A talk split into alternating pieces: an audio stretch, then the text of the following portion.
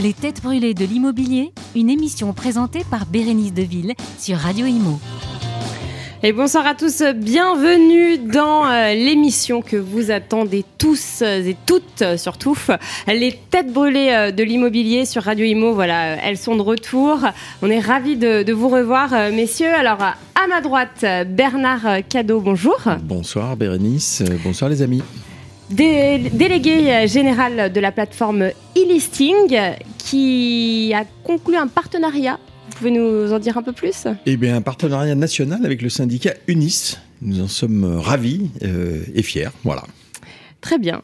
À votre euh, droite, Philippe Taboret, bonsoir. Salut Bérénice. Euh, ancien euh, directeur général adjoint de CAFPI, euh, désormais consultant en financement. Oui, on va au fou un petit peu, quoi. hein, Pas Un trop quand peu. même. hein, oui, parce que j'entendais, il y a pas mal de, de fête. Je voyages. suis pas sûr du beau temps, ouais. oui, J'aime bien- euh, j'aime beaucoup le bateau. Oui, c'est ça. J'entendais T'as pas conclu de partenariat, Mais toi euh, l'immobilier m'intéresse toujours. Bon, ouf, Voilà. heureusement. Euh, à votre droite, euh, Henri Buzicazo, euh, bonjour. Bonjour Bérénice. Euh, président fondateur de l'IMSI. hein, euh, voilà, on est ravis euh, de vous avoir ce Et je soir. n'ai pas conclu de partenariat. Non. Je déteste les partenariats. Voilà, je préfère le dire. Je, Bah, faut Il pas d'amis. et je ne faut suis bien que seul. faut Si- ajouter éditorialiste, Oui, c'est faut vrai. ajouter animateur, faut ajouter essayiste, Mm. économiste Mm. et empêcheur de tourner en rond. Ah ben tout ça me plaît. Merci Sylvain. Tout ça me plaît. Les futurs ministres. Que Dieu Vous entende. vous m'en voulez ou quoi? Non, mais un jour tu le sauras. Un jour tu le sauras. Euh, Jean-François Buet, bonsoir. Bonsoir Bérénice. Ravi de, de vous accueillir. Vous venez de Dijon, hein, euh, Oui, je c'est. Voilà la présentation Non mais il faut, ça, c'est- il faut le viens dire. Non mais faut le dire parce que Je, je, je viens de France, je, je, vivais dans ce pays que... non mais Jean-François fait l'effort de venir à chaque fois. euh, Il vient spécialement. Ah oui, de Ouais, prendre on le va train passer et, et je, suis voilà. comme, euh, je suis comme Philippe, je, j'aime bien maîtriser mon temps. voilà. C'est ça. Il est- il est là. du temps. Toi, Président d'Abélis. Il est, Oui. il est beau, il est, il est magnifique sur le Ouais. Et puis euh, évidemment euh, Sylvain Lévy-Valency. Euh, vous avez changé vos cheveux. non j'aime beaucoup. Euh, la coiffure, J'aime beaucoup. les cheveux. Je- ça vous va très bien. Changé de cheveux. m'a dit que c'était une coupe à la Elvis. Voilà. J'aime beaucoup. pas de J'aime beaucoup. quand même. Bon. et- Ah, J'adore ça. Le clan des Siciliens. Non c'est vrai ça fait c'est vrai que ça fait un peu mafieux mais j'a- j'adore. Oh, C'est- C'est très va. bien. Il est lui-même. ça va hein, bien. là. Il est Alors. lui-même. On va pouvoir faire une belle émission. C'est parti pour les têtes brûlées de l'immobilier. Les Têtes Brûlées de l'Immobilier. Henri Buzicazo. Eh ben oui, on commence avec Alors vous, là- Henri. Là, voilà, tout de suite. euh, alors, euh, Ouais, on va commencer euh, avec votre coup de cœur. On commence sur une note un peu euh, positive. Alors, mon coup de cœur, qu'est-ce que c'était déjà C'était le consensus sur le statut euh, fiscal. Oui. alors, On peut changer, hein. euh, Vous pouvez changer, évidemment. hein. Non, non, non, non, je, Non, mais je- je voulais voir Ça si. fait du bien si ça vous suivait. rire en Oui, ce ça moment parce que Oui aussi. Écoutez, euh, c'est vrai que euh, on parle depuis très très longtemps de euh, l'idée d'un statut pour euh, les investisseurs, les propriétaires euh, bailleurs euh, privés. Bon. Euh, sans d'ailleurs trop savoir euh, ce qu'on mettrait derrière ce- cette expression. J'ai pu faire un, j'ai pu organiser un débat il y a euh, quelques temps euh, dans le cadre du cercle des managers de l'immobilier. J'ai fait s'exprimer des voix euh, autorisées dont celle de la FNAIM, et ça va évoquer des choses pour, pour Jean-François. La FNAIM a travaillé sur ce euh, projet de, de longue date, mais il y avait aussi la Fédération du bâtiment, euh, il y avait euh, Pluriance, bon, il y avait des interlocuteurs divers et variés. Et euh, ouais, j'ai eu le plaisir de m'apercevoir que euh, autour de ce statut attrayant, euh, mais pas seulement attrayant, équitable euh, du propriétaire bailleur, avec notamment euh, euh, un régime fiscal variable selon qu'il accepte des loyers plus ou moins élevés, donc une, une approche sociale aussi. Hein, euh, bien, il y a un consensus qui va jusqu'à la Fédération du bâtiment. C'est au point que le président de la Fédération du bâtiment, dans sa conférence de presse il y a quelques jours, en a parlé. Oui, c'est vrai. Euh, et c'était pas évident parce que la notion d'amortissement était Mhm. euh, sujette à, euh, à caution. Voilà, donc euh, c'est un beau projet. Euh, les organisations professionnelles de l'amont à l'aval euh, sont d'accord là-dessus. C'est pas si fréquent et c'est un, c'est un concept puissant, vraiment. Euh, J'appelle de mes voeux que dans les cinq ans qui viennent, enfin, euh, ils naissent. Voilà, que ce D'accord. soit pas seulement des, euh, Et des aspirations. euh, ça fera l'objet de ce qu'on va dire demain matin, le 22, parce qu'on réunit toutes les organisations professionnels. et J'espère que tu seras présent avec nous. hein. Oui, tu m'as pas donné l'heure, Euh, euh, c'est pour ça. euh, ça sera, c'est demain à, 11h et on va faire euh, plusieurs plateaux avec les organisations et c'est vrai que ce sujet-là est un sujet qui commence à prendre. Ouais. Faut, faut juste espérer qu'ils prennent sur le plan politique maintenant. Quoi. Voilà. C'est l'éloge de la patience et de la pugnacité parce que je regarde Jean-François, ça fait C'est des années de des gestation. années, hein. on va Ah pas oui. dire des dizaines d'années, mais Ouais, ouais. facile 10 ans, non? C'est- c'est- c'est- En c'était- 2008, puisque j'étais revenu aux affaires à la fédération. Ah, alors, facile, euh, 10 ans. euh, et donc, ça fait. euh, Ça fait plus que ça. Plus, plus, de, plus que ça, Et, 14 ans. et d'ailleurs, à 14 ans. l'époque, l'économiste de la fédération travaillait euh, très proche avec l'économiste de la fédération du bâtiment. Hein. Euh, et ça fait des années, des années qu'on le, qu'on le, qu'on le dit, qu'on le propose. En plus, on a pris des exemples sur ce qui se passe dans d'autres pays. euh, Je pense à l'Allemagne en particulier. Et c'est quand même terrible qu'en France, on ait cette prétention de tout vouloir. euh, Enfin, je parle de nos politiques, faire sans regarder ailleurs. Alors qu'en fait, euh, il y a des exemples. Et d'ailleurs, euh, le, statut du bailleur privé, c'est une chose, mais euh, on oppose le privé et le social, qui est un mauvais débat, j'ai déjà dit. Mais en tout cas, dans le logement dit social ou public, suivant les cas, mais il y a déjà des, règles de fonctionnement, des avantages fiscaux ou des, dispositions qui font que on peut construire et, louer à des, à des prix plafonnés. Donc, c'est quand même euh, incroyable qu'on n'ait pas réussi à faire ça encore aujourd'hui et qu'on arrive simplement à l'encadrement du loyer, ce qui fait que du coup, on a le logement nu et le logement meublé qui s'opposent avec toutes les discussions qu'on a. On était à un colloque il n'y a pas très longtemps sur le sujet. Mais ça, ça rejoint certainement le désamour de l'immobilier des politiques aujourd'hui. Oui. En tout cas, la considération du propriétaire qui est, euh, qui est mal vue. Parce qu'en fait, il y a une vraie fonction sociale. Enfin, dans la société, il y a une fonction du bailleur privé qui Oui, est mais de loger au fait nos concitoyens. Il, il voit devrait plus être le- la fonction fiscale que sociale. Oui. Mais j'ai- oui, J'insiste quand même sur une chose, hein, c'est le, hein. le consensus, c'est-à-dire que le projet il était beau, etc., etc. Il y a eu du travail. euh, la- Mais est-ce qu'il est, est au niveau politique, tu vois? Mais oui, mais aujourd'hui déjà, la probabilité d'être Oui. entendu lorsque de la, puissante fédération du bâtiment jusqu'aux organisations Hmm. d'administrateurs de biens ou d'agents immobiliers, Sont d'accord, euh, l'UNPI, l'UNPI. Donc c'est un vrai consensus large. Moi je dis que chaque fois qu'on arrivera à faire ça, eh bien on mettra quand même euh, des chances de notre côté. Voilà. Et c'est vrai que la- l'amortissement, en plus, euh, généralisé, qui, est- qui est sanctuarisé, ça serait une, une, une, une- une formidable mesure d'égalité fiscale. Parce que vous, Ouais, vous avez des sociétés qui peuvent le faire, bien des sûr. sociétés bien cotées qui peuvent le faire. Et en plus, ça coûterait moins cher à l'État. Parce qu'il y a des calculs aujourd'hui qui feraient que la décote, qui, le principe de l'amortissement généralisé sur la détention immobilière, coûterait moins cher à l'État. Puis à la limite, en recyclant finalement le pouvoir d'achat pour les propriétaires, c'est-à-dire en leur demandant. Ça pourrait, et Purian savait travailler sur le, sur le projet, ça pourrait financer par exemple une partie de la rénovation énergétique. Oui, parce qu'il faut si on libère moyens, un peu sûr. plus de pouvoir d'achat pour le propriétaire, il sera plus enclin à faire des travaux euh, avec un accompagnement. C'est vrai que le donnant-donnant, c'est une régulation des loyers avec euh, un coup de pouce euh, fiscal parce qu'à un moment donné, ça pourra plus On être est d'accord, on est d'accord, mais le seul à convaincre, c'est Bercy. hein. Oui. Oui, alors on a, Mais, on a oui. tout aussi dans la manche avec euh, l'ANACOFI. Euh, qui est également de, de la partie, euh, conseil en gestion de, de patrimoine Mmh. euh, indépendant. Ils sont très proches de Bercy. c'est Ah un, ouais. c'est un puissant Ouais, syndicat, un, un quasi-ordre. hein. Euh, voilà, donc on a, il y, a des- il y a des atouts. Oui, on faut vraiment espérer que ça soit. C'est une très bonne mesure et qui sera moins dépendante de- du support fiscal. Bah, Une c'est- perfusion fiscale c'est pas une qu'elle elle niche. est autogérée. Absolument. C'est pas une niche, ça veut dire ouais. aussi que l'investisseur est, est pris pour un entrepreneur, parce que ce sont les entrepreneurs qui peuvent Ah oui, amortir. oui. Il y a beaucoup Oui. de- d'intelligence mais derrière ça. Sylvain, tu soulèves un problème de fond quand même. Tant que la politique du logement, et on en fait partie euh, aussi de, de ce point de vue, euh, sera tenue par le ministère de- des Finances, euh, ça fonctionnera pas. Oui, c'est pour ça que Donc effectivement le, le ça projet, rejoint notre débat. le projet d'un d'un ministère régalien, par exemple, c'était une autonomie avec. euh, il y avait deux choses en fait dans le dans le ministère régalien. Il y avait le fait d'être dans les cinq premiers ministères euh, avec un vrai portefeuille de ministre, et, et- et le fait, par exemple, de sanctuariser la- euh, le budget, comme le font l'éducation ou, ou la, dé- ou la défense. Parce qu'encore une fois, on se heurte toujours au problème de détention et, du, faut- et du temps.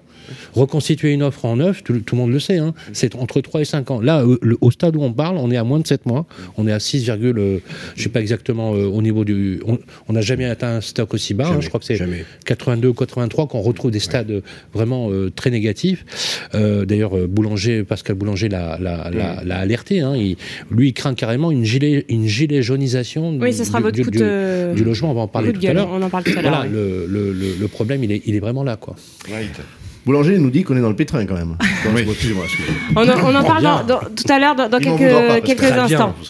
Euh, on va passer à votre coup de gueule, euh, Henri. Alors, c'est Un un, c'est un regret. ou pas? Non, ok. La, Euh, oui, la fin des, maisons Phoenix. hein, donc. Oui, euh, Maison Phoenix, c'est euh, une marque qui a plus de 70 ans, Ah oui. qui est euh, Né après la guerre. hein. emblématique, né après la guerre, emblématique de la maison individuelle, de l'aspiration des Français à la maison individuelle. Bon, Mm. Celle qu'on a tellement malmenée dans le discours euh, en particulier. Euh, on va pas tirer sur l'ambulance. euh, Emmanuel Vargon, euh, euh, voilà, d'une part n'est plus ministre, n'a pas été réélu. Bon, voilà, il faut. C'est difficile les défaites politiques. Je, Elle a, voilà. non, elle n'a pas été élue du tout. Elle n'a pas été, oui, elle n'a pas été élue, pardon. Non, élue, Elle pas parce qu'elle se présentait à Charenton Absolument. euh, à, pas la, à la- à c'était- la députation. Elle a été, euh, elle a été éliminée au Ça premier tour. son premier mandat. Donc, euh, c'est- simplement, euh, le, le- le- le- le sujet, euh, on le connaît, c'est cet objet particulier euh, euh, à euh, l'estime des, des Français, le désir des Français, à 75% d'entre eux, tous n'y accèdent pas, mais les trois quarts des Français, structurellement, veulent la maison individuelle. Et Maison Phoenix, c'était ça. C'était la réalisation du rêve. Une belle marque qui avait su évoluer, bien sûr, qui était en Du le giron de Geoxia, Geoxia, ouais. hein, euh, l'un des deux leaders de la maison individuelle, et euh, Geoxia est en très grave difficulté, redressement euh, judiciaire. Des offres de reprise ont été émises il y a quelques jours, Le et 10 il juin, semble qu'elles ne soient pas recevables parce qu'elles sont pas assez solides. Bref, l'horizon s'obscurcit. Voilà, alors je voulais dire que, je voulais dire deux choses. D'abord, quand une, une très grande et très belle entreprise, il n'y a pas que la marque Maison Phoenix d'ailleurs, hein, il y en a d'autres dans le giron de Geoxia qui, qui sont compromises. Il y a un assureur euh, des maisons individuelles à l'intérieur aussi du périmètre Geoxia Mm. qui est en péril. Bon, euh, c'est toujours triste de voir une, une- ce qui a été une très belle maison, une grande maison, euh, qui a un peu créé le marché finalement, le savoir-faire et tout. Apparemment, il y c'est a la première chose. 220 000 logements euh, maisons Phoenix euh, en oui, France. oui, oui. Et puis aujourd'hui, il y a euh, Des centaines de milliers de trois- chambres, des milliers de 3500 euh, projets qui sont ouais. compromis avec des ménages qui vont être euh, en difficulté. Ça Bon, il faut penser aux salariés, il faut penser, c'est une maison, il y a- il y avait beaucoup de savoir-faire. Moi, je pense à ça. Et puis, deuxièmement, je, je pense, euh, et là, j'en reviens à, à ces discours euh, malveillants, à ce regard malveillant. euh, c'était bien au-delà de- de- d'Emmanuel Vargon. Hein, c'était, c'était pas qu'une maladresse de langage. On, on- ne peut pas tirer à boulet rouge sur la maison individuelle. Elle a évolué, on parle maintenant plus de maisons personnelles, on parle de maisons mitoyennes, on parle de maisons à étage, etc. Surtout qu'elle elle critiquait euh, la maison individuelle de la fenêtre de sa propre maison individuelle. Oui, en plus, Non, en non, plus, mais- elle- elle-même faisait partie de ceux je- qui, on qui le ce on type le lui a dit, c'était pas Oui, méchant. Oui, après, elle était Mais un peu on sur le lui a dit, on lui a dit, vous pouvez Oui. pas, dans Oui. la même phrase, dire Bien que sûr. vous, vous vivez dans les quartiers chics Ouais. euh, du Val-de-Marne et, et en même temps fustiger les maisons individuelles. Moi, je pense qu'il y a eu peut-être une maladresse de langage. Oui. Oui, enfin moi je pense Elle est intervenue que sur au-delà ce de ça, euh, il y a des euh, responsables politiques, euh, mais peut-être même, moi je le vois même des, des professionnels, des promoteurs par exemple, euh, qui disent oui c'est vrai, euh, bon la maison individuelle, bon la maison individuelle elle est beaucoup moins euh, consommatrice de foncier, beaucoup plus frugale qu'il y a 10 ans ou 20 ans. Enfin bref, elle a évolué. Et puis on- les Français aiment cet objet-là. On ne va pas faire le bonheur des Français à leur place. Et euh, je suis en train de voir que euh, la chute euh, des ventes en maison individuelle est historique. Dernier chiffre de la Fédération du bâtiment, moins 25,5%. C'est terrible, et notamment sous l'effet, euh, bah oui, du zéro artificialisation Eh oui. nette, parce qu'il y a un désarroi. On dit au ménage non, tu peux pas acheter ce terrain. Bon, il va falloir trouver plus qu'un discours bienveillant, des voies et moyens pour dire aux Français, vous voulez une maison individuelle, voilà ce qu'elle va être. C'est pas celle que vous auriez eu il y a 20 ans, elle a une autre configuration, mais euh, de grâce, euh, n'oublions pas que euh, les Français ont besoin de pouvoir acheter leur maison individuelle. Mais tu as, raison, t'as raison sur l'image, parce que Phoenix, c'est toute une histoire. Ah, c'est Mais Oui, c'est- alors Phoenix, c'est des de- maisons préfabriquées en fait, hein, qui sont Oui, préassemblées. Ils C'était avaient une avance technologique permet- à l'époque. Oui, c'était très innovant. c'était innovant et ça permettait d'avoir des, maisons à moindre alors, coût. ils avaient des 76 maisons, 000 Catherine euros, euh, les premiers prix pour une maison. Hein. Euh, combien, combien 76 000 euros pour euh, une maison, euh, euh. Catherine Mamet. C'est une marque historique. Tu te rappelles. Catherine Mamet c'était extraordinaire. Mais tu voulais que je vous dise, il y a, d'autres marques qui ont disparu. Euh, euh, Félix Potin, les magasins qui, qui étaient partout, c'était incroyable. Le chocolat, Maison familiale, le hein, qui était en chocolat. Geoxia a disparu aussi. Alors là, pour le le coup, chocolat Meunier. Geoxia, Quand Philippe était jeune, il mangeait du chocolat Meunier. Geoxia a déclaré que c'était en, partie dû à, bah, à la crise sanitaire, à ce qui se passe en Ukraine, Bon, écoutez, Euh, là- là-dessus, à l'envolée des, des, des, des prix des Je- énergies, ça bon problème des matières Aujourd'hui, premières. les constructeurs sont vraiment menacés par ces effets-là. On va être clair, les Ah oui, oui. difficultés de ça, Geoxia pré- précéder ces, ces événements. Ouais. Hein, voilà, faut être très clair. Ça faisait des années que Que ça allait mal. euh, que ça allait mal, et naturellement, euh, ce que ce que vous évoquez, Bernice, a, a fait déborder Les le vase largement. Ouais. Mais aujourd'hui, il faut voir que sous ces effets-là, les constructeurs de, de maisons individuelles, qui sont souvent des petites entreprises artisanales ou familiales qui travaillent beaucoup. très bien sur Ouais. les territoires, Ouais. euh, souffrent. Et souffrent notamment parce que le contrat de construction de maisons individuelles fige le prix Bien sûr. donc tous ceux qui ont vendu des maisons dans les 18 mois, deux ans précédents, aujourd'hui, c'est pour eux les augmentations de matériaux. Et, et ces entreprises sont en train de souffrir et pour certaines de disparaître. Ah. Et, et là, Certain. j'aimerais juste appuyer euh, sur quelque chose que vous disiez tout à l'heure qui est dramatique, c'est que des chantiers donc sont bloqués, sont arrêtés, Absolument. et des propriétaires ne peuvent plus, parce qu'ils ont changé les clés, euh, les serrures euh, des, des, des maisons, ne peuvent plus accéder à leur maison. Des artisans ne peuvent plus continuer les chantiers, et des maisons qui de- des, familles qui devaient Mm. emménager là au mois de mai, juin, se retrouvent sans maison, et c'est des centaines Alors, et des milliers de familles. Ils euh, auront satisfaction parce que là, il faut oui, rassurer final, aussi ceux qui nous Il y a écoutent. toujours une garantie propriétaire. A- alors notamment l'assureur, l'assureur, lui, est menacé puisque c'était une filiale de. Geoxia, mais il y a des réassureurs derrière oui, Oui. qui vont prendre le relais et les contrats de construction, il faut le redire ça aussi, le contrat de 90 ne vous en exonérez pas, il. Il est Ah euh, oui. obligatoire, Mais ça prend du temps. des ménages, ça prend du temps. Les C'est délais le ne seront pas problème. tenus. Ça, les délais ne seront pas tenus, mais le ménage aura sa maison comme il le veut, comme il, il a- s'était décidé et à prix convenu. faut le dire, ça c'est Ah oui, supériorité Le du problème, contrat c'est de le temps qui va, 90. qui va passer où ils sont un peu à C'est la le rue, temps. parce que c'est vrai que c'est. Et ils vont continuer à Et- payer le loyer à côté. il y c'est il y. Absolument. Mais il faut euh, surtout pas qu'ils justement ils aient accès à la maison pour mettre des artisans dedans. Après, c'est une catastrophe. Ah oui. Ça va être une Surtout catastrophe. Ah, ça surtout va être pas. une- Ça va être une catastrophe. On va enchaîner avec euh, bah, vous, Philippe euh, Tabouret. Avec plaisir. Les têtes brûlées de l'immobilier, Philippe Taboret. Avec un coup de gueule. Oui, un, un- un coup de, enfin un coup Sur de les- gueule. En les- tout cas, oui, voudrais, euh, l'accession refaire- euh, à la propriété, justement. L'accession à la propriété qui est de plus en plus restreinte et puis, et puis contrainte. hein. Aujourd'hui, euh, obtenir un crédit devient extrêmement difficile. Alors, on parle de la remontée des taux.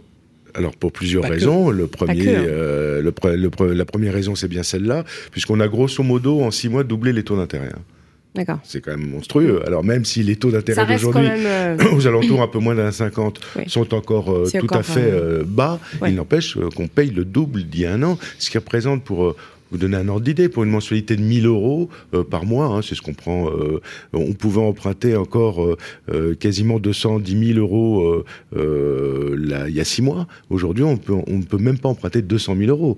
Donc avec, avec cette, ce, ce, ce même montant de remboursement mensuel à cause de la, la hausse des taux. Donc déjà, on a une restriction de l'accès à la propriété sur les moyens investis. En, en même temps, les prix de l'immobilier continuent de monter ou le coût de la construction aussi ouais, ça, com- continue de ça monter. continue de monter, hein, même dans les zones. des moyennes. Alors il y a qu'à Paris où il y a des petits effets, Ouais. mais euh, Et sur encore. certaines zones. Sur certains endroits. Mais euh, clairement, le- le- l'envie d'immobilier en France est toujours aussi puissant. Euh, Les gens veulent devenir propriétaires, mais c'est de plus en plus difficile de le devenir. Ça, c'est le premier effet. Le mauvais effet, c'est la remontée des taux. Et c'est pas terminé. On a les obligations euh, assimilables du Trésor qui augmentent, Mm, mm. c'est-à-dire le coût de l'argent à long terme qui permet de fixer les taux, les, euh, les taux longs, donc les taux fixes des emprunts immobiliers augmentent. Et puis on a une BCE qui l'a annoncé clairement, elle va re- devoir remonter, remonter ses taux d'intérêt donc les taux directeurs vont remonter, ce qui veut dire qu'on va avoir une fin d'année terrible euh, en- en- en- dans ce domaine. T'es pas venu pour nous ruiner le moral Non, mais, Attendez, je rêve. mais C'est une émission légère, c'est une émission agréable, C'est pas entre tout. amis. C'est pas tout, et je voudrais qu'on. euh, faut le rappeler parce qu'il y a des choses, il y a des choses à faire, et euh, aujourd'hui, euh, euh, la- la- la- le bon chemin n'est pas pris face à ces contraintes. Le- la contrainte des taux d'intérêt, la contrainte du taux d'usure. Mm. Rappelons que le taux d'usure, qui fixe le taux maximum auquel les banques ont le droit de droit prêter, ouais. qui se calcule sur la moyenne des trimestres précédents, Mais sur lequel les il banques va- ont prêté, il- fort- ajouter un il va tiers. être évalué. Pas avant juillet. C'est ça le problème C'est ce qu'a dit. euh, oui, c'est il va- Julien. Il va évoluer à juillet, mais sur quelle base Oui. Sur la moyenne des taux pratiqués sur le trimestre précédent par les banques. Le moyenne des taux du trimestre précédent, la remontée est tellement brutale, Oui. ça- il ne va pas y avoir beaucoup Oui, d'augmentation. Donc aujourd'hui, le taux, le taux, le taux d'usure, c'est-à-dire le taux auquel, au taux de crédit immobilier, on ajoute tous les frais. C'est 2,40 Les frais de banque, les frais de L'assurance. l'intermédiaire, les assurances, etc. C'est 2,40. C'est-à-dire à peine un point Au-dessus, c'est impossible. On peut Mm. pas mettre les assurances, les frais, les, Puis les coûts de garantie, déjà etc. 3% pour la fin de l'année. C'est donc il faudra 2,40 sur bien, 20 ans euh, et 1,75 je crois sur 15 il me semble. hein. Oui, Euh, c'est ça, oui. Oh, non, non, même pas le, le 15 ans augmenté. Hein, c'est Ah oui, au-delà le de 15 10 ans. oui, maintenant, oui, oui, oui, on, oui. est, on est tous à Ah oui, 2,40. hein. ah oui, Sur oui, 10, oui. 15 ou 20 Alors, ans, il y a on est à quelques 2,40, astuces, en- 2,50. en- Par exemple, en prenant la délégation d'assurance à côté, je suis en plein dedans là justement. Ouais, Euh, t'essayes, mais si tu veux bien t'assurer, ce Bah qui est oui. quand même une protection de l'emprunteur, Oui, mais tu, ne fais pas parce que tu dépasses le taux d'usure. Moi, pour passer sur un dossier, euh, effectivement, j'étais à, 200 à 2,43, t'imagines Ouais. les, les boules, vraiment, les 2,43. Ouais, Et en fait, vécu, euh, voilà. ma propre banque dit bon, écoutez, ce qu'on va faire, c'est que prenez l'assurance ailleurs. J'ai pris chez April. Je fais une délégation d'assurance à la banque. Puis du coup, le dossier passe. ça dans ce passe. rating, c'est. euh, Ah non, mais faut se battre. c'est- la petite. Faut mais se battre et c'est les mais bons je savais pas qu'il y avait profils, plein euh. de courtiers qui faisaient ça. Ah par bah, on fait hein. tous ça. Ouais. Moi, je dis, on, t'as vu, pourtant, je Ah non, on peut parler de, nos situations personnelles. Je savais pas, je pensais qu'on parlait. Après, de- c'est Euh, si vous voulez. hein, ce, qui, est dramatique, Oh c'est. Alors, on va raconter des trucs aussi Non, alors pas, tout. On ne peut pas tout savoir. Ce sur quoi je veux alerter aujourd'hui, simplement, c'est que bien sûr qu'il y a des solutions. On finance des gens, hein, les gens sont financés pour Eh réaliser leurs projets. Oui, mais, pas pour tout le monde. Alors, pas tout le monde. Alors, les plus fragiles sont exclus, etc. Est-ce que c'est les protéger ou c'est les interdire? Ça, c'est la grande donc question. on, on les écarts. J'apporterai pas la réponse Où veut aller le gouvernement Où veut aller voilà. le gouvernement, quelle est sa politique de fonds, etc., etc. Ça, on en a déjà dé- débattu ici. Mais le deuxième problème, c'est que des gens qui veulent emprunter, qui veulent s'assurer correctement, qui veulent avoir tous les, tout ce qui va bien pour les protéger, ne peuvent pas le faire à cause de ce taux d'usure. Là, il y a vraiment un hiatus. Ça ne fonctionne pas. Mm. Ce qui est fait pour protéger les emprunteurs, aujourd'hui, les contraint. Et il y a des solutions pour débloquer un petit peu, retirer l'assurance ou débloquer un petit peu une marge complémentaire sans qu'on abuse des gens sur les taux d'intérêt de crédit et de ses coûts, mais simplement qu'on puisse permettre à des gens de réaliser leurs projets. Et ils sont solvables, ces gens-là. Je parle pas des gens fragiles. Je parle des gens Voilà, solvables. vous parlez des profils Quelqu'un corrects. qui a un problème de santé, par exemple, bah, il est très solvable, mais il n'a pas le droit, il n'a Ouais. pas le droit d'emprunter. La banque ne peut pas lui. Oui, mais là, Philippe, là. Philippe, tu, tu- tu sous-entends que euh, on a en face de nous des gens qui ont une compétence technique qui permet de trouver des solutions. Oui. Et le vrai problème, c'est que il y a quand même un certain nombre d'établissements euh, grand public, on va dire, euh, auprès desquels nos concitoyens, quand ils veulent emprunter, on leur explique que bah non, faut pas monter le dossier parce que c'est pas bien, quoi. Ils vont s'endetter. euh, En plus, avec l'essence, ils vont pas pouvoir aller dans leur maison. Un, euh, un emprunteur que- sur deux passe encore par sa banque, hein, puisque Voilà. le, le Et- reste, c'est les courtiers et- qui et- font. et- Et, et- et malheureusement, cet emprunteur sur deux qui n'a pas pris conseil se voit aujourd'hui euh, ben, mal conseillé. Parce ça, que c'est parce qu'en face de lui, il n'a pas un banquier, il a, il a un employé de banque, Oui. un employé de banque qui vend, sûr, qui ça, vend, de la, c'est- qui c'est vend de vrai. la tête de gondole ouais. et qui explique à Ah Monsieur. Madame Dupont que non, c'est pas le moment d'acheter quoi. Et puisqu'on t'a dit, Sylvain, euh, va prendre ton assurance ailleurs, euh, c'est rare qu'un banquier te le dise. hein. Et c'est vrai que Eh ben, j'avais la, pas. La banque a été, pardon, euh, la banque a été euh, vachement plus sympa, puis dans une certaine mesure, en disant. Euh, nous, on va vous prêter, c'est d'une manière ou d'une autre, parce qu'on ne veut pas que vous partiez comme client. Mmh. Donc, on va trouver la solution. Parce que une radio, ouais. Donc, la nana qui s'occupait du, Ouais, du, du pôle, du pôle immobilier a dit bon, la solution pour faire passer, c'est vous avez une délégation d'assurance dans laquelle on est totalement étranger là-dessus, vous faites une, une délégation auprès de la banque, et nous, on va statuer uniquement sur le dossier de base pour effectivement faire passer le dossier euh, avec euh, le ratio. Parce qu'il y a deux choses c'est le ratio d'endettement, Oui. plus le, le ratio du, du taux d'usure. du taux d'usure. Et, Et- après, tu as la politique commerciale. un peu la Et ça, c'est le dernier point, le troisième point pour moi qui est une grande difficulté, c'est que face à la situation économique incertaine, l'évolution des taux d'intérêt des marchés, euh, euh, la crise financière qui se pointe, enfin, il y a plein d'éléments où certaines banques ont carrément mis le frein. En disant, on Oui. va pas s'engager. Ah oui. Oui. On va pas s'engager en ce alors les moment. banques ne sont pas toutes égales. euh, sont pas toutes égales. par Et puis à aussi, il y a la, la crise de, de- de- de l'inflation, etc., qui risquerait de mettre en Ah oui, difficulté oui, certains ménages. Donc il y a des banques qui ont carrément mis le frein. Donc aujourd'hui, pour obtenir son financement et réaliser son rêve, parce qu'avant tout, c'est quand même réaliser le rêve de, de la- de 80% des Français rêvent d'être propriétaires de leur résidence principale et 75% d'une maison individuelle, effectivement. Donc là, on, on empêche. On empêche. Alors, euh, moi, je dis danger. Là, je, je, je- ça va rebondir sur ton sujet de la Sur la- gilet. la généralisation. pas à le dire, mais On en parle de juste la après. ouais. situation, oui. Euh, ouais. Et euh, Bernard, euh, Ben, une, juste une dernière de- chose. derrière ça, parce que ce que tu décris, en fait, c'est une donc, difficulté supplémentaire à emprunter pour acheter. Mmh. Au bout du compte, la seule variable d'ajustement qu'il y aura, c'est les prix de vente. Il va bien falloir ouais. que les prix de vente euh, s'infléchissent. Ouais. euh, et s'ajustent. Je parce que, valide. oh, Bah Non. oui, la désolvabilisation, Mais comme on dit, y a des pas- y a pas elle- d'autre- elle être- d'autre peut être quoi. compensée par Mais sûr, des prix, bien Mais sûr. elle entraînera d'ailleurs mécaniquement, on l'a déjà vu dans le passé, hein, Bien sûr. une, Ah, les euh, ça, déjà, ça déjà un fait. tassement oui. des prix. D'ailleurs, on l'observe, on l'observe sur Paris. On avait fait une émission là-dessus la semaine dernière sur le, sur. C'est incroyable ce qui se passe à Paris parce qu'on on voit effectivement un ralentissement de l'augmentation et on voit même une décroissance en fait qui est, qui est- qui est- qui est palpable euh, euh, vraiment sur les sur les sur les produits. Le problème, c'est le temps que les vendeurs et- mettent à comprendre qu'il faut ajuster les prix. Et donc, quand tu parles de C'est ça qui est- c'est intéressant parce qu'en fait, il y avait de des, premières, Ah oui. deuxième couronnes qui étaient moins bankable avec des prix au mètre carré quand même attractifs, etc. Je vois par exemple dans la région où je suis, là où on était encore à 5000, 5005 du mètre carré, il y a un transfert automatique qui se fait après Vincennes, Nogent, Champigny, où ça commence effectivement à, s'équilibrer. Je, je donnais l'exemple par les taux tout à l'heure. C'est euh, 10 000, à peu près 10, on- entre 10 et 12 000, suivant le taux d'intérêt, de différence de budget euh, par rapport à il y a 6 mois. Ah Bah, ouais. Quand je mets 10, ouais, attention, hein, pour un prêt de 100 000, c'est-à-dire pour quelqu'un qui va payer 1000 euros par mois sur 20 ans. C'est Ah ouais. énorme, c'est 5%, C'est c'est énorme. C'est une partie du prix qui, qui va devoir énorme. baisser et compenser. Bah, et, puis, 5% ce- du Ces prix 10 de 000 vente. peuvent t'empêcher d'accéder à la propriété. c'est ça n'est que, le- que le début de la remontée des taux. hein. Ils, vont, ils vont continuer de grimper. Donc il va y avoir obligatoirement une compensation par les prix.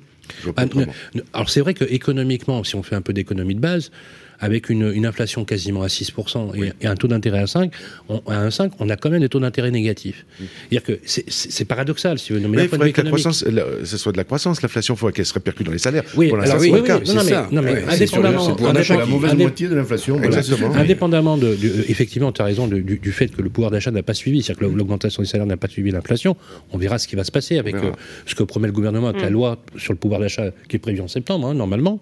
C'est c'est le fait que la période qui arrive, euh, il faut vraiment, vraiment beaucoup essayer d'emprunter au maximum encore, si on peut, parce que ça reste encore très attractif d'emprunter maintenant.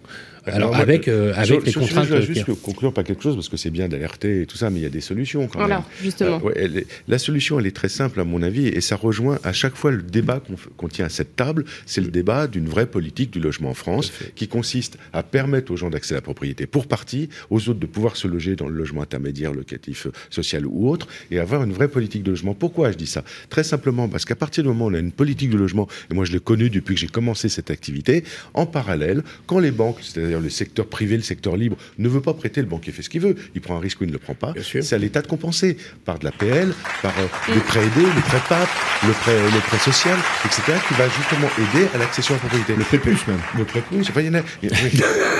le PTZ plus. Et ben alors, Henri, on se lâche C'est pour les, c'est pour les chiens. Non, mais ça part en fait d'une vraie politique du logement qui doit être globale pour avoir une envie de, la banque faire le logement nécessaire et de loger les gens pour arriver à ça. Très bien. Non, mais euh, c'est dit. On enchaîne avec. euh, Mais il n'avait pas un coup de cœur euh, Non, il n'avait pas de coup de cœur pas aujourd'hui. de coup de cœur, Ok, là. Non, il avait Enfin, que- je de mon coup de Il cœur. Allez, on enchaîne Sylvain.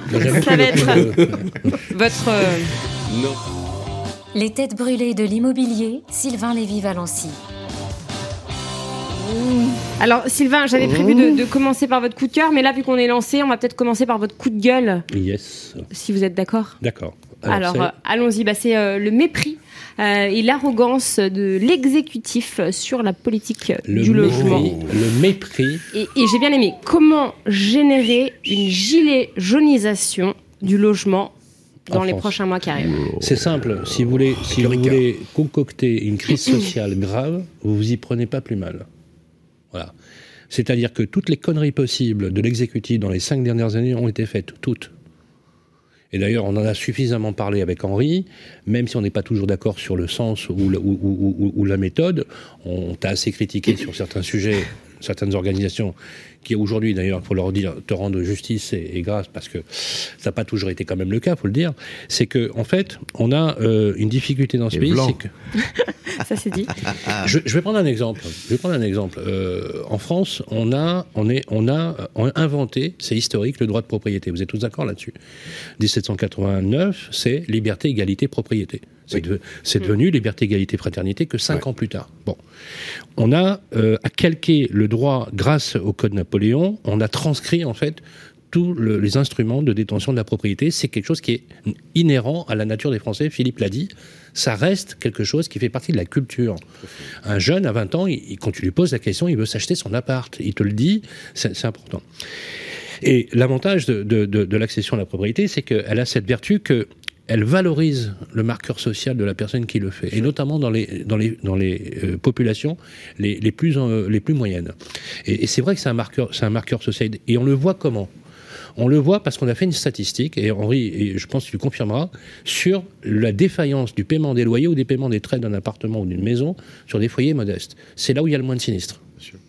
Il y a de plus en plus de sinistres ou de contentieux de paiement, plus la catégorie sociale évolue. Pourquoi? Parce que les catégories sociales plus élevées, entre guillemets, n'ont pas ce marqueur social de besoin du logement. la première chose qui terrifie une classe moyenne ou modeste, c'est de perdre son logement. Et donc elle va sacrifier presque au niveau alimentaire pour pouvoir le faire. Je pense qu'on est tous d'accord euh, là-dessus. Et quand on est politique et qu'on voit ces efforts de ces populations pour se loger et qu'on voit à quel point ils sont maltraités, et ils sont maltraités, c'est quelque chose qui fera plaisir à Philippe, c'est la primo-accession. La primo-accession, c'est un tracteur du marché. C'est-à-dire que si on fait de l'analyse de l'économie générale de l'industrie immobilière, on voit que, à part, la primo-accession, qui est le ventre mou du marché, a toujours été le tracteur. Toute l'émulation et toute l'innovation s'est construite à travers ça. Tu as absolument raison. Et là, actuellement, on, est, on observe des ralentissements, je prends le mois de mai, hein, je prends le mois de mai, on est à 27% d'écart sur certaines régions. Je prends Orpi, qui a publié ses, euh, euh, les- la mise en compromis sur le premier semestre 2000, euh, 2022. Des décotes qui vont jusqu'à 15 ou 17%. C'est très significatif. Pourquoi je prends Orpi comme, comme exemple? Parce qu'Orpi Ouais, pourquoi? a, a cette particularité Il a raison. Il a cette raison hein, d'avoir un maillage territorial dans des zones où il n'y a pas, par exemple, de réseau de franchise. Et donc, en termes 1350 de agences données, partout en en France. termes de données recueillies, Leader. en termes de données recueillies. Oui, mais à, pa- à part les, alors il y a que les mandataires finalement qui sont qui sont présents au même titre qu'Orpi dans certaines régions où, le- où certains gros franchiseurs ont déserté parce qu'il n'y a pas de profondeur de marché selon eux. Moi, je peux je peux te dire que les remontées aujourd'hui sont assez dramatiques. Ça, c'est c'est un- une preuve de mépris, une preuve de mépris qui va cantonner les Français à la location, c'est-à-dire qu'à l'appauvrissement. Parce qu'on on sait aujourd'hui que acquérir de la propriété, c'est pas uniquement la fonction d'être uniquement propriétaire, de regarder sa maison, mais c'est un, un bagage de sécurité dans le futur, transmissible aux enfants et qui est une garantie sur la retraite notamment. Je prends juste un exemple.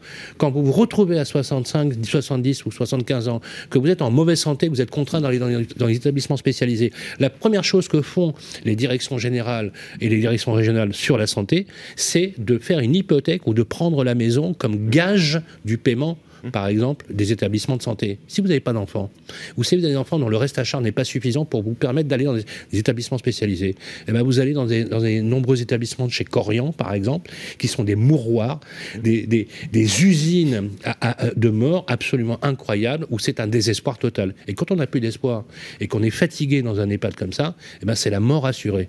Euh, ça, c'est... La morsure. ça- non, mais c'est- on- on- on- alors, deuxième chose. Aujourd'hui, la, la politique, elle est menée de cette façon-là pour faire quoi? Pour contenir les Français dans cette, dans cette, dans cette niveau de location et d'en faire finalement des personnes qui sont liées à toutes les politiques publiques sans aucune variable possible. Et enfin, les propriétaires qui sont maltraités, puisque les seules personnes qu'on peut toucher fiscalement, c'est historique, depuis 40 ans, ce sont les propriétaires. J'ai posé la question à Henri à l'émission de télé, je lui ai demandé combien il y avait eu de ministres du logement en- de- depuis 1958, combien il y en a eu? Il y en a eu 32. Oui. Voilà. 32. Et quand on fait, quand on fait aujourd'hui le point du nombre de lois qui s'est empilé sur le logement, uniquement sur le logement, avec le nombre d'amendements, ce sont, sont- ça a été les lois les plus pléthoriques de la Ve République.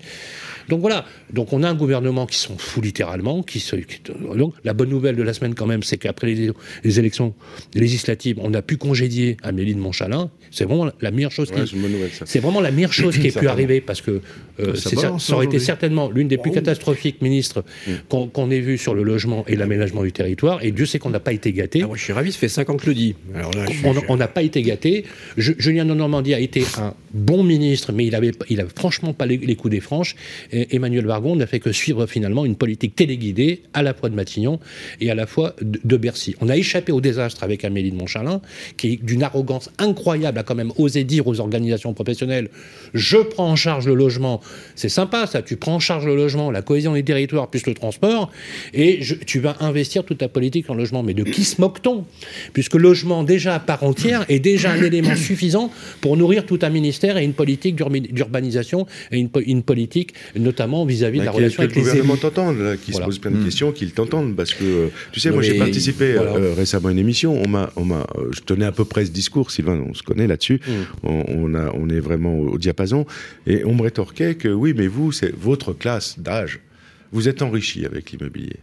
Ah, C'est vrai qu'il le balance Alors, à chaque fois. c'est- Et là, c'est je te casse les jambes, je C'est te ça. casse les genoux, et puis. euh, C'est votre génération Et maintenant, ouais. donc, euh, vous défendez l'immobilier parce que grâce à ça, vous êtes devenu riche. C'est ça. Alors, C'est c'est pas faux. C'est pas Oui, faux. mais qu'est-ce qu'il propose Non, c'est- Mais, non, mais qu'est-ce qu'il propose Ça n'a pas été au détriment des autres. c'est- c'est c'est- c'est pas faux. Il y a eu de la croissance, euh, oui, le logement la pris, euh, etc. s'est développé. C'est c'est le fruit Mais c'est pas le sujet. Moi, je veux, rejo- je- je rejoindre un sujet euh, plus important parce que mes parents, c'était encore pire que moi. Je veux dire, eux, ils ont. voilà. Mais grâce à ça.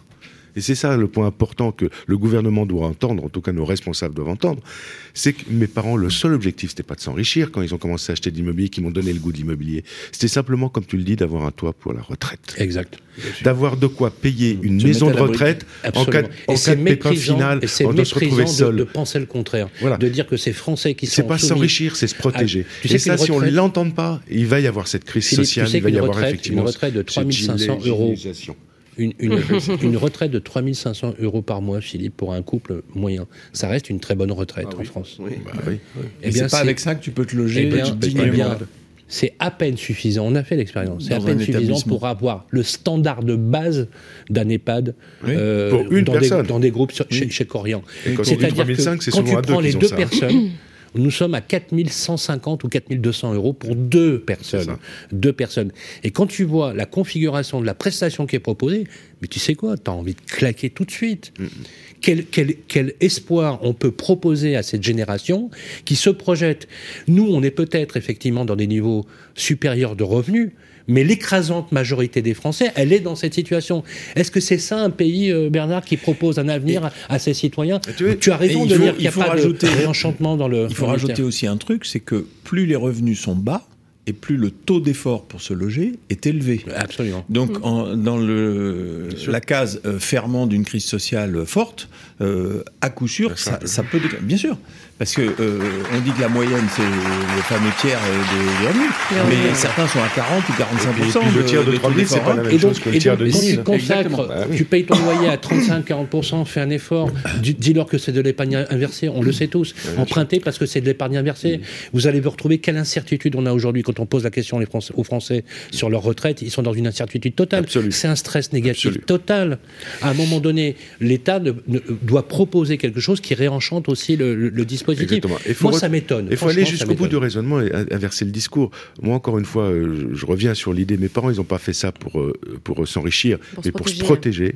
protéger. Et ils se protégeaient d'autres choses aussi. Je vais aller encore plus loin. C'est qu'eux, ils ont hébergé mes grands-parents. Ah oui. C'était une génération où Eh on recueillait les grands-parents à la maison parce qu'il n'y avait pas les C'est vrai moyens. que ça se perd en. France maintenant. Et il n'y avait pas beaucoup de maisons de retraite, il n'y avait pas beaucoup. Et où c'était trop cher, c'était pour les riches. Donc on les recueillait, on faisait un petit studio dans la, dans la maison, on s'organisait. Donc en fait, c'était aussi pour héberger les grands-parents. Mais, mais nos parents, moi, mes dis. parents, euh, donc ça remonte un petit peu, ils savaient que nous, en grandissant avec ces sociétés qui évoluaient, peut-être qu'on n'aurait pas cette tendance. Nous, à héberger nos grands-parents. Moi, sûr. je l'ai fait. Mais, mais, mais- Je vais prendre mais un ex- en je tout cas, que ça se perdrait. Et donc, les générations d'aujourd'hui, comment ils font? Absolument. moi, mes enfants, euh, je pense pas. Enfin, même si j'aurais donné, transmis la culture il familiale, j'imagine pas Philippe, qu'ils vont. Philippe, euh, il t'hébergerait si tu étais en bonne santé. L'Allemagne a 70% de locataires. Hmm. Sauf que quand vous voyez les prix des loyers, avec le miroir des loyers qui est pratiqué à Berlin, par exemple, on a des moyennes entre 12 et 14 euros du mètre carré, c'est déjà très cher. Ouais. Donc il y a deux solutions. Si le gouvernement, mais c'est- c'est- c'est si les, politique, si- hein. si la- si les hommes politiques veulent qu'on qu'on loge- qu'on- qu'on ne devienne pas propriétaire Henri, bah baisser les loyers et trouver un mécanisme qui fait que, ou planifier la politique le- du logement. Non, c'est pas baisser les la- loyers, la- c'est augmenter Faisons l'offre. comme euh, la Russie ou, ou- ou la Chine. P- Faites une planification de la politique Bien du sûr. logement, mais ne dites pas des propriétaires d'investir toute leur vie pour avoir si peu de reconnaissance. Bah, C'est pas normal. l'après-guerre. L'après-guerre, la politique allemande a été de donner les moyens aux entreprises, aux industries allemandes de loger Ah leurs ouais, employés absolument. en, leur- en les obligeant à certaines contraintes. dans le en centre de France, on a Berlin, une tu peux te politique de loger à construction 14 de euros du mètre. HLM, c'est tout. Donc en fait, on, paye le prix de notre histoire. Maintenant, on peut pas dire, bah oui, mais en Allemagne, euh, ben non, c'est logique, ça répond à Alors, on est une vraie politique. Et nous, une politique en France. Quoi. Euh, Bernard, peut-être, parce que c'était à peu près euh, votre, votre coup de, coup de gueule également. Euh, Ouais, on- Juste, vous, vous ajoutiez, on va le faire en même temps, un risque de zéro vraie réforme euh, durant Bah, le quinquennat bon, au vu ouais, de la l'Assemblée. C'est pas très euh, original, on l'a dit et voilà. redit. euh, L'absence du logement dans la campagne électorale, c'est- honteux, Ouais. dans les deux campagnes électorales. Et puis le vrai risque maintenant, à l'aune des, des résultats de dimanche majorité, dernier, ouais. c'est que euh, ça ne devienne même pas un sujet prioritaire Ouais. et que euh, ça passe à la trappe. C'est-à-dire que les grandes réformes euh, que, que l'on appelle tous de nos voeux, euh, avec une situation politique euh, telle qu'elle est, en tout cas pour l'instant, je ne sais pas qui prendra le risque de, de lancer ce chantier-là. Parce seule aura- façon qu'on reprenne la main sur le sujet, c'est de parler du pouvoir d'achat. Parce que comme on veut tous parler du pouvoir d'achat, il ne faut pas oublier que le premier poste de dépense, c'est le logement. Oui, mais regarde, et comment c'est c'est comme ça passé, qu'il faut le c'est passé euh, sous les radars pendant, pendant Oui, le débat sur le pouvoir passé- d'achat. Alors, Alors, peut-être qu'on n'a pas euh, parlé assez il- fort, peut-être qu'on n'a pas été assez écouté, mais aujourd'hui, Bah les alors là, gilets ça- va arriver bientôt.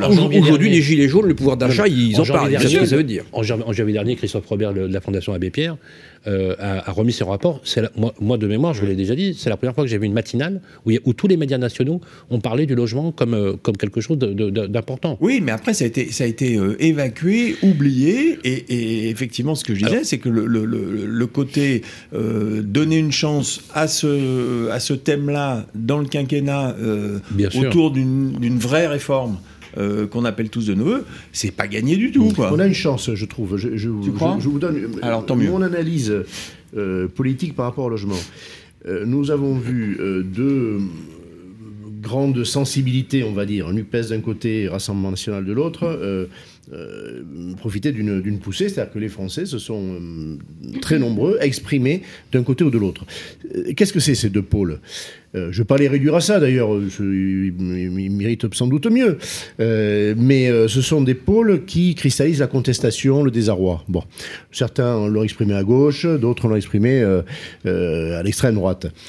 Mais moi, je vais dire aussi que ces deux euh, partis ou, ou groupes de partis euh, ne seront pas insensibles à la question du pouvoir d'achat. Relisez ce qu'ils ont dit. euh, ils se sont exprimés, par exemple, au congrès de la FNAIM. moi, J'ai des souvenirs. Euh, et, et je pense qu'ils ils aideront le- la, la- la- la filière immobilière. Il ne faut pas se boucher le nez. hein. Euh, ils, sont parle- ils sont parlementaires. Il y en a 79 d'un côté, il y en a je ne sais plus combien de l'autre. Euh, en, en tout cas, des- un nombre très important. Euh, du coup, la majorité absolue n'est pas dans les mains de- du, du président de la République. C'est très bien parce qu'il n'a pas entendu les questions de logement. Eh bien, nous allons nous appuyer C'était pas son sujet. sur des parlementaires Ça, à ces sujets. Donc Voilà. vous espérez en tout cas euh, du peuple, au problème du peuple. ouais, une prise de conscience de la part de ces parlementaires. Et on, Mais- on mais c'est l'espère, hein. c'est un, espoir. Parce Moi, que, je, je- je le dis, c'est- pas facile. Je- autour de moi-même, on me dit, ben attends, tu vas pas travailler avec euh, euh, avec ces gens-là. D'abord, j'ai des amis, je le dis très franchement. Bon, voilà, euh, des, des gens, des gens Non, mais bien. Et puis surtout, je suis désolé, va, je ne vais pas, je ne vais pas. Le résultat est là. Les Français, et je préfère qu'ils soient exprimés comme ça que dans la rue. J'espère qu'ils ne le feront pas aussi dans la rue. c'est- Voilà. Oui, moi, je suis d'accord. Et, et je suis d'accord, je, je vous rejoins, on De doit façon, de toute façon qu'ils travailler soient, avec eux maintenant. France donc, euh, Insoumise, écolo, quoi, s'ils ont une vision pratique de l'habitat des Français, en essayant de, de- de rétablir cette liberté, Il vous savez, faudra ce que- travailler avec vous savez ce que demande C'est l'industrie immobilière, bon c'est pas hein. qu'on leur fasse des lois, c'est qu'on les laisse travailler tranquilles, sans les, Oui, les- les faire crouler sous la norme. simple, bien Mais sûr. De toute façon, on, on, l'avait avait déjà débattu de ce sujet ici, et euh, je rappelle quand même que le quinquennat de Macron précédent s'était appuyé fortement sur la droite, euh, malgré tout. On Ah a quand même piloté à droite, Au sur final, une oui. Il a, politique il a très libérale. à droite. hein. Très libéral et il a, il a, il a, il a vraiment eu ce quinquennat-là. Et, et cette politique libérale de droite, comme je l'appelle, elle concernait effectivement cette politique de non-accession à la propriété pour redonner le pouvoir Non, mais voilà, euh, bon, aux, ouais, aux zinzins, aux fameux oui, oui, investisseurs oui, oui, institutionnels, pour que effectivement investissent leurs leurs Qui sont utiles, il n'est pas question de l'inverse, mais bon. euh, les, les exclure, mais redonner vraiment beaucoup de moyens et que, et que nos petits Français, surtout les jeunes, soient locataires. C'est plus mobile, ça travaille plus, ça travaille mieux, ça travaille Moi, partout. moi, je partage pas tout à fait ça parce que heureusement qu'il y a les zinzins pour fluidifier l'offre. hein, parce mais- que Ah, mais on est d'accord. en termes de prix, en termes de Oui, prix, oui, s'ils Sylvain. n'étaient pas là, euh, Sylvain, je n'ai pas dit qu'il ouais. ne fallait pas. Oui. J'ai dit que toute la politique s'est Oui, axée là-dessus. Alors qu'il faut La, avoir vision, s'il y en avait une, c'était celle-là. Oui, oui, Voilà. c'est vrai. social, machin, accession. Et là, c'était très axé. Et donc, ce retour, ce virage social, parce qu'il est à droite comme à gauche, hein, aux deux extrêmes, c'est du un virage social. Mais oui, oui, on peut le dire. Populaire, on peut dire populiste, moi je dis populaire. populaire. Les gens qui ont voté de ce côté ou de l'autre, je ne les méprise pas. Je suis sûr qu'il a dans, dans mon. Bah, c'est un cri de désespoir en fait de la part des Français au final. Et, ce sont en particulier les ménages qu'on n'a pas écoutés sur les questions de logement, en leur disant il n'y a pas de problème, il n'y a tellement pas de problème, il n'y a pas de ministre. Combien de sièges pour euh, la euh, NUP ou NUPES Bien sûr. Combien de sièges? 149 Mais c'est combien de sièges pour le 119 79. 79, vous vous rendez Nos compte concitoyens ont Ah, voté comme- ça pour se battre contre le mépris dont ils ont fait l'objet. Voilà. c'est surtout ça. Voilà Ça les peut- bouger les lignes.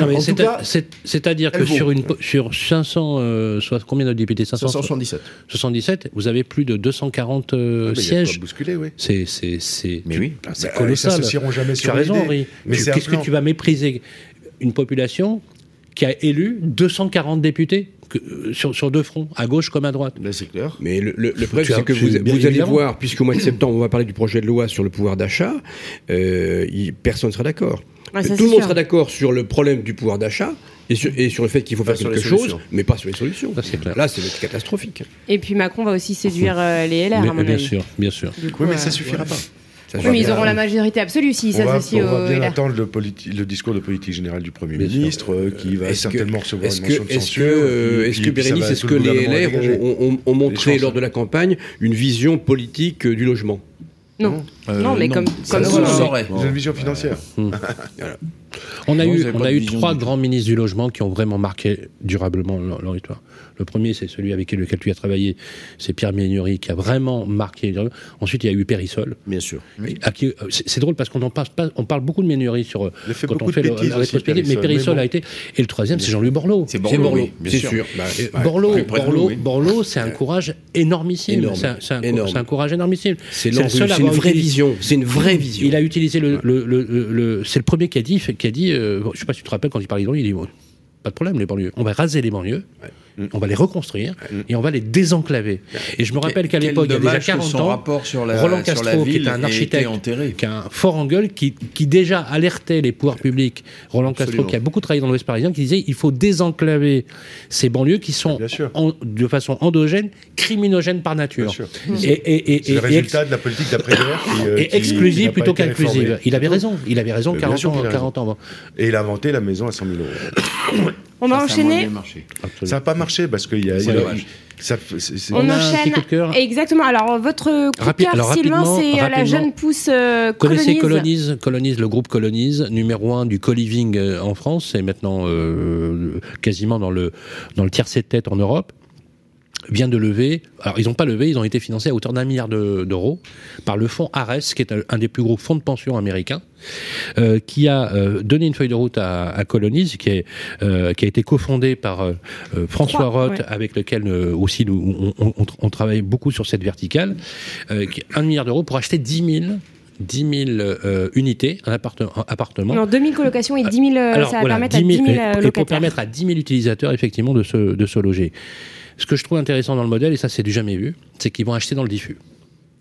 Mhm. C'est-à-dire qu'ils vont acheter dans les copropriétés, ils vont aller dans les copropriétés, ils vont acheter comme un acheteur classique, ils vont participer aux AG, etc. Et ils vont loger des jeunes arrivant dans les villes pour qui c'est la galère. Il y en a Les même jeunes actifs. ouais. on a même euh, vu euh, pour certains, euh, certaines villes, je prends par exemple l'exemple de La Rochelle où nous étions il n'y a pas longtemps, où on a interviewé deux petits jeunes qui ont changé leur projet professionnel parce qu'ils n'arrivaient pas à se loger à La Rochelle. C'est. Euh, incroyable, hein, mais euh, voilà, ils ont choisi d'autres écoles, moins bien que, que celle de La Rochelle, par exemple. Et donc là, l'idée, le postulat de base, c'est on va créer, alors toujours à côté de, avec des cahiers des charges très stricts, métro, volumétrie, euh, niveau de rénovation top. C'est vraiment une hôtellerie adaptée en forme Mmh. co-living, avec des prix à l'unité sur des, sur des trucs qui, qui peuvent en moyenne être à 550 euros. Alors, c'est vrai- 590, ouais. alors c'est vrai que c'est un peu plus, c'est vrai que c'est un peu cher, mais ça reste quand même euh, vraiment euh, abordable. Le gros avantage du système colonie, c'est que vous n'êtes pas obligé d'avoir des garanties. C'est un contrat qui s'assimile à une forme de contrat de prestation de service ou des contrats, euh, ça peut être du bail mobilité, ça peut être du bail meublé, avec euh, des formes tout à fait adaptées, très fluides. Et, et- et je trouve que l'idée d'acheter dans le diffus, euh, avec autant de moyens, Oui. avec un fonds de pension américain qui débloque un milliard d'euros, qui n'a qu'une seule crainte, c'est que les autres fonds de pension fassent pareil, je trouve que ça donne une indication, je ne sais pas si vous êtes d'accord avec moi, Ouais. sur ce que pourrait être finalement la transaction immobilière dans le futur et le mode d'habiter dans l'acquisition de la propriété. Et il y a quelque chose en plus euh, qui est super avec Colonies, c'est que tout euh, côté euh, utilisateur, côté locataire, tout est numérique. C'est-à-dire que les, les- les- tout se Ah oui. fait sur le site internet. Ah oui. Donc c'est en deux Ouais, clics tu en signes fait. ton bail, tu choisis Exactement. le fluide, voilà. en, En en fait, trois minutes. C'est Euh, vraiment le- le- les visites visites sont en ligne. Voilà, le, ménage est fait, tout est inclus. A l'autopartage est, est, complètement inclus. La pratique des langues aussi, en, en maillant par exemple ah, les différents, des langues. les différents, les, différents utilisateurs. Il y a aussi un cheminement en Europe qui est fait par, pour, pour, pour les jeunes qui arrivent. Et euh, ce qui est intéressant, c'est, euh, j'ai vu dans leur euh, feuille de route, c'est que presque pas tout à fait un tiers, mais on va arriver à ce chiffre-là, sont des personnes à la retraite. Ah qui utilisent le co-living pour vivre en société. Et en fait, ce que dit François, c'est que, ce mais ce que dit François, c'est que on a, on a des retraités qui utilisent le co-living pour rétablir et établir une vie sociale. Et ça, j'ai fait un... que Colonie peut avoir euh, finalement un lien intergénérationnel avec euh, cette fonction. Et franchement, le co-living qu'on a vu arriver un peu comme une mode, moi, je trouve que c'est un phénomène euh, durable ah euh, de société qui est en train de s'installer et qui, pour moi, va devenir un vrai mode d'habiter, quoi, comme d'habiter dans une maison, dans un appartement, mm. avec une façon beaucoup plus flexible, une espèce de nomadisme d'occupation, peut-être. On peut utiliser des termes qui permettront. Mais ça, c'est vrai, il y, a un, vraiment un changement parce que bon, le co-living a explosé hein, depuis trois ans, euh, plus 100, 1100% d'investissement hein, en deux ans. et justement, là, c'est une nouvelle, une nouvelle, un nouveau marché qui s'ouvre, c'est les, les seniors, c'est vrai, et les maires euh, de communes font appel de plus en plus à des, sociétés colonise. Moi, j'ai eu un call tout à l'heure avec euh, Cosima, euh, pareil, qui propose du co-living pour les seniors. Et c'est vrai que c'est une vraie solution justement pour, pour les seniors. Mais la pratique intergénérationnelle, par exemple, sur les jeunes. Moi, j'ai vu une, résidence dans, chez Colonie qui est vachement bien, dans lequel il y a vraiment du partage. Et c'est intéressant parce que ça, ça ressemble à une espèce de kibbutz urbain dans lequel il y a toujours des lieux communs qui permet de faire du partage.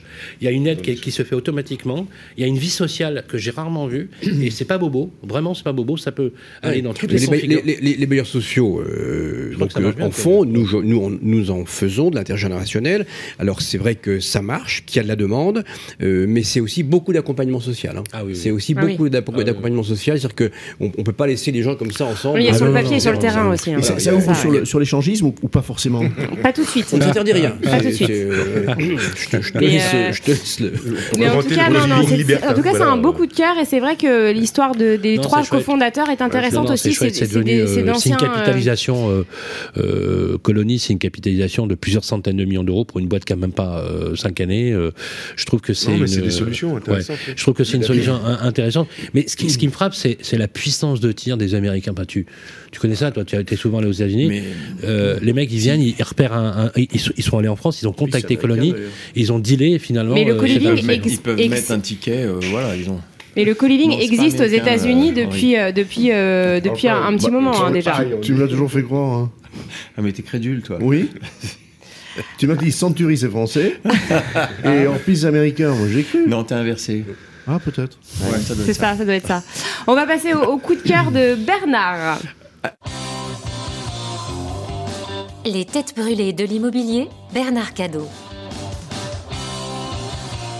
Alors, un, coup de cœur suite à une inauguration hein, à Reims, c'est ça qui a été euh, mise en lumière. C'est sur la fabrication euh, désormais possible des bâtiments en imprimante 3D. Ah ouais. Oui, rapidement, parce que ça, je trouve que c'est un, signal fort, parce qu'il y a quelques années, c'était du, du niveau du gadget, parce qu'on essayait de faire des choses. Euh, là, c'est devenu assez euh, industriel pour les bâtiments individuels, c'est-à-dire les pavillons.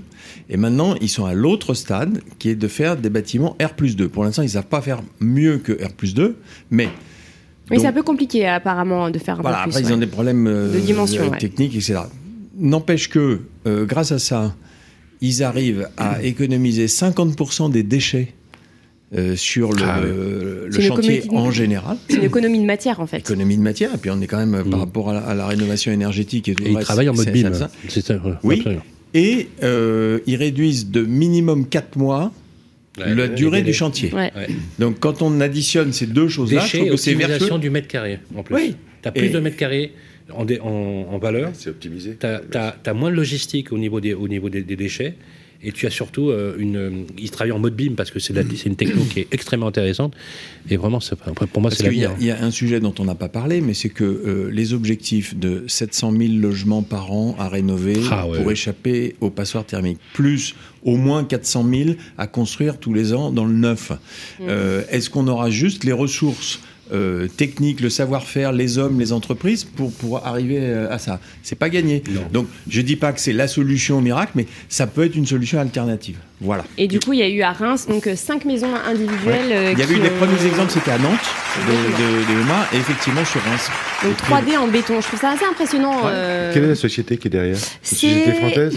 euh, c'est Plurial Novilia. Alors c'est pas nouveau hein, l'imprimante 3D en béton parce qu'au mondial du bâtiment il y a deux ans, euh, il y a, euh, euh, la- l'année avant le confinement, il y avait eu une grande expérience qui avait été faite avec une- des démonstrations sur site et le prochain mondial qui a lieu là à la fin de l'année, euh, porte de Versailles, parce que vous savez le mondial du bâtiment se relocalise de Villepinte à, à porte de Versailles. Tous les tous les tous les blocs sont loués. hein. Il y a Interclimat, Idéobain et, et Batimat.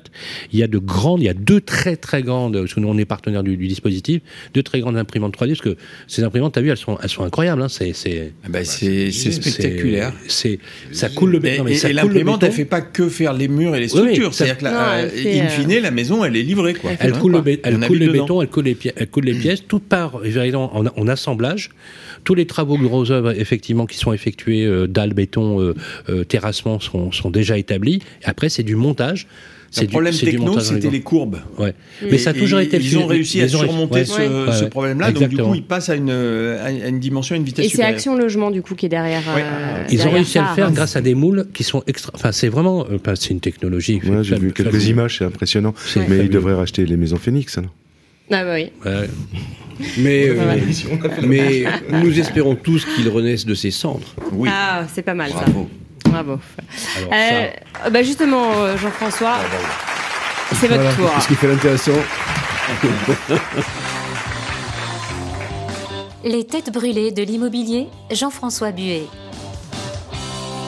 Bon, on, va, on va commencer par votre coup de gueule pour terminer euh, sur une touche positive. Euh, un coup de l'échec- gueule sur une touche positive. T'insultes personne, hein, Jean-François. L'échec du rapprochement euh, entre la FNIM et euh, l'UNIS. Oui, mais euh, alors pourquoi maintenant? Parce que bon, on le sait, ça fait déjà quelques mois que, que ça, que ça, que c'est parti en vrille. Euh, pourquoi maintenant? Parce que c'est maintenant plus jamais, puisque là, on a un nouveau gouvernement, on a tous les sujets qu'on qu'on a évoqués ensemble qui sont d'actualité brûlante, et qu'on serait bien plus fort si on parlait euh, de la même voix. D'ailleurs, on voit bien avec ce qu'a dit Henri tout à l'heure, où, où on arrive dans certains cas de figure euh, à, à réunir les gens sur le statut du bailleur privé. Là aussi, on avait fait beaucoup de de- de, euh, d'apprentissage, d'éducation, de prosélytisme pour que euh, tout le monde soit derrière. Euh, C'est vraiment dommage parce que euh, je pense que pour pour les adhérents de ces deux syndicats, c'est triste. Pour les clients de nos adhérents, ça, c'est dommage, ça représente rien. C'est en fait c'est l'image d'un passé quoi, d'un passé qui ne devrait plus exister. Voilà, donc on rate des rendez-vous comme ça. Voilà, donc c'est vraiment, c'est vraiment très dommage. Ça, n'a- ça va finir par coûter cher à la profession. Euh, on sera pas forcément, on sera forcément moins bien écouté hein, jusqu'à là.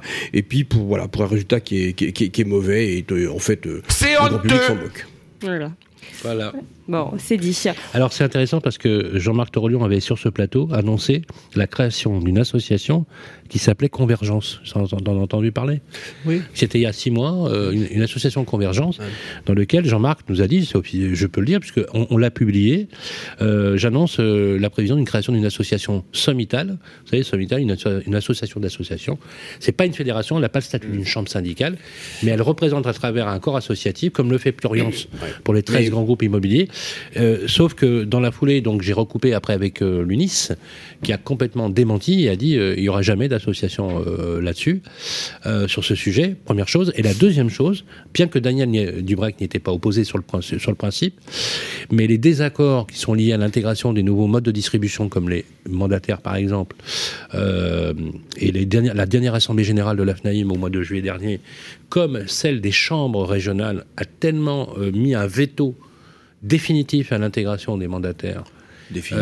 Euh, non, mais un définitif. Rien n'est En- jamais définitif l'état, hein. Mais- l'état, mais c'est- mais c'est effectivement- actuel, et ouais. ainsi que l'Assemblée générale de la MEPI qui a voté contre, et je trouve ça dramatique. Euh, alors Non, mais tout le monde est à la non, cause. mais je, alors, je, je- je- faut, faut être plus nuancé parce qu'on peut pas. euh, D'accord, mais il faut pas faire de l'amalgame comme ça. Je dirais, euh, c'est une chose. Euh, L'Assemblée de la Fédération, il y a d'autres raisons aussi, dont des, relations- des, des- des raisons euh, électorales. Et puis euh, les relations avec UNIS, c'est encore autre chose. Bon.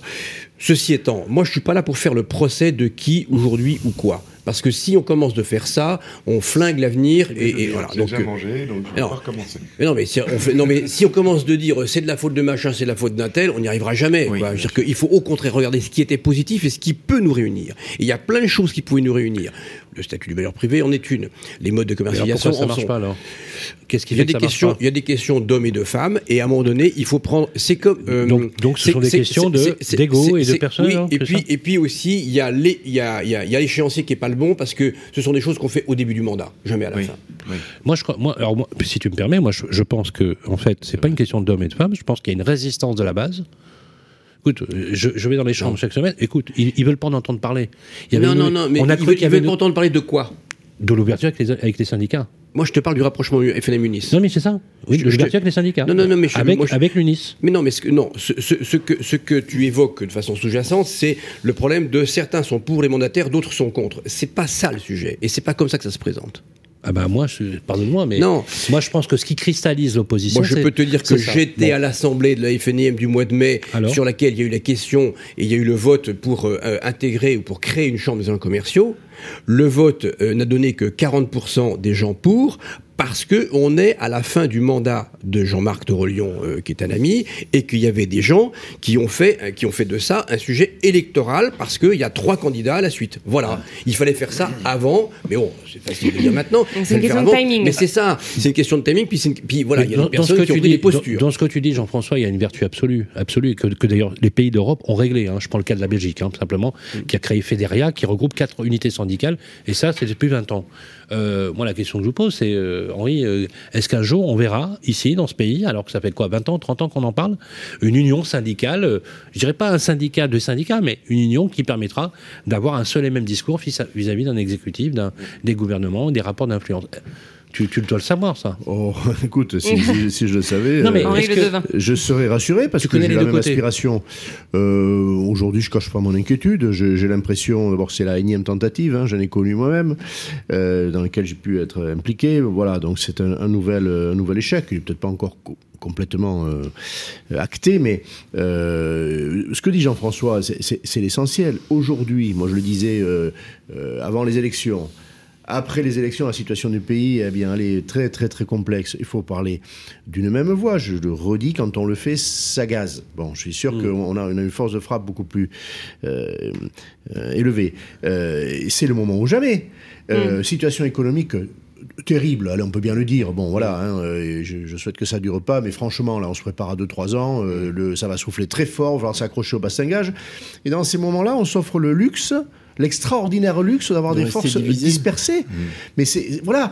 Et quand on va dire aux adhérents, Ah oui. aux adhérents de base, comme on dit, euh, c'est-à-dire celui qui veut euh, bah, la meilleure politique possible, qu'on le protège aussi. Bon, voilà, c'est ça un syndicat. Bah, et- quand on va lui dire, bah, écoute, tu vois, on a, on a échoué, parce qu'on on court le risque d'échouer, euh, eh bien, je, je- moi, je- c'est atterrant. Voilà, c'est atterrant. Et, et- et là encore, je n'accuse personne, je sais la complexité de, euh, de, cette, euh, de ce projet, de ce chantier. Mais à un moment donné, euh, nécessité fait loi, quoi. Qu'est-ce qu'il Voilà. vous- qu'est-ce qu'il faudrait, à, votre- à votre avis, qu'est-ce que vous verriez? Vous verriez plutôt une sommitale de forme associative, genre Pluriance, pour porter un, Non, mais un c'est- message, ou plutôt non, une de- je- On va arrêter de faire des millefeuilles, de Voilà, recréer des zinzins. bon, Alors c'est quoi? Le Parce que des c'est- c'est Non, mais de c'est quoi la millefeuilles, des zinzins. Un, c'est obscur. Deux, ça coûte. Ok, question. Non, mais alors, donc, vous, vous, une fusion, donc Bah Mais oui, une D'accord, fusion, ok, voilà, voilà, une un fusion, chat. une Ok. fusion simple, Oui, un seul mais sur, syndicat. mais sur le sur le terrain, Avec sur le, le terrain, SNPI aussi, donc, sur, euh, sur les terrains, dans les villes. Quand tu rentres, alors attends, attends, euh, bon. s'il faut répondre à plusieurs questions en même temps, on va forcément pas avoir une bonne réponse. Voilà, c'est Bon, ça. bon. Non mais euh, commençons par le Faut pas commencement. l'énerver, parce qu'il y a un procès près, il- Non non, je vous ai écouté avec intérêt. Je suis pas. Oh puis en plus, non non, je. Alors, Jean-François. Non, non, On t'aime, il, faut, Jean-François. il, faut, il faut fusionner sur le terrain.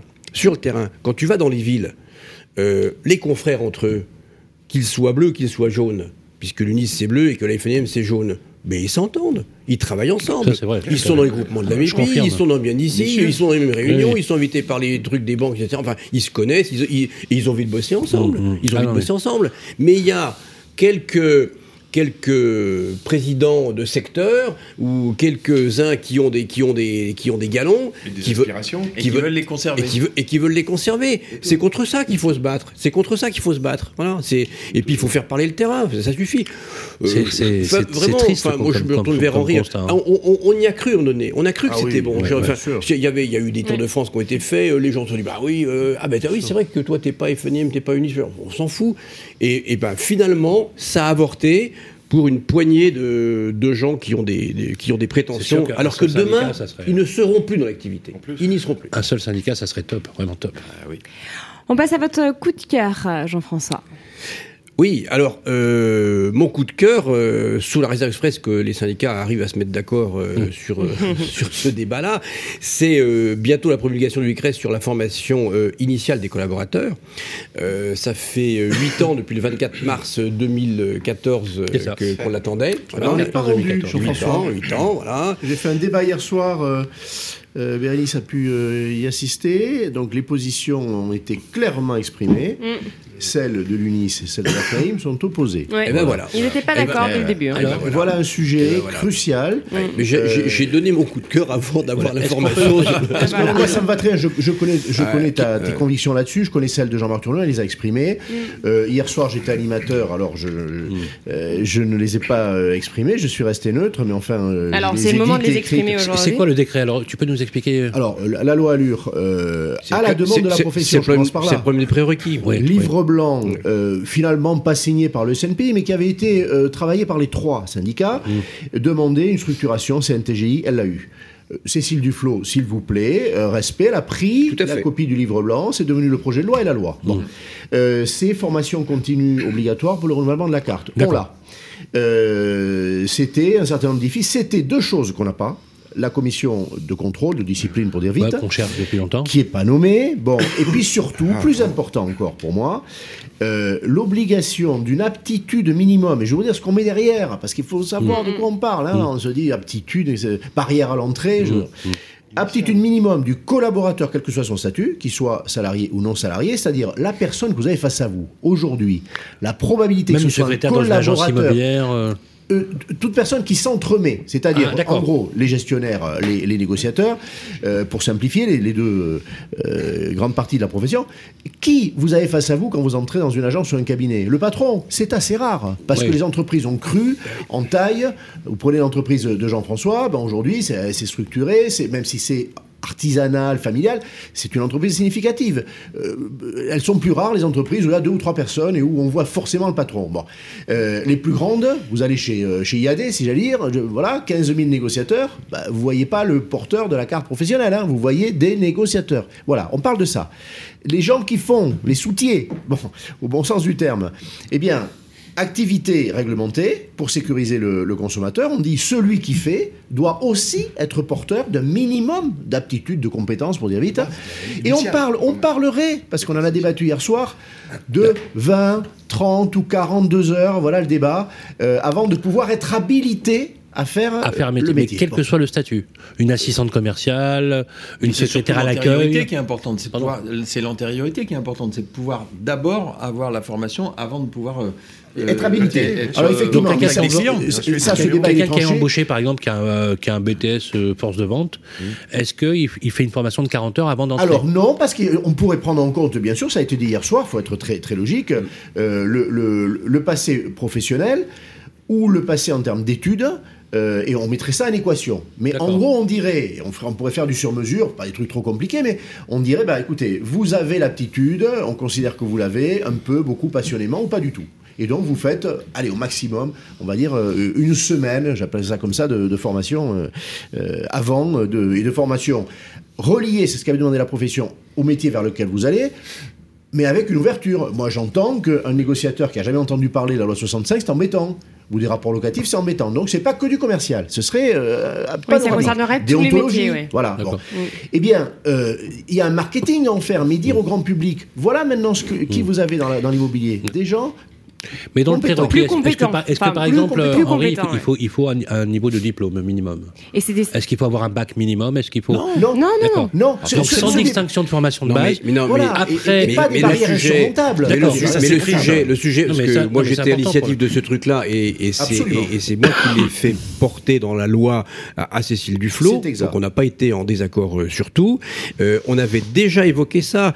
J'avais déjà réuni des groupes de travail à l'époque où on avait euh, évoqué la formation pour les titulaires de cartes, mais on avait aussi évoqué la formation initiale des collaborateurs qui allaient rentrer dans, dans l'entreprise.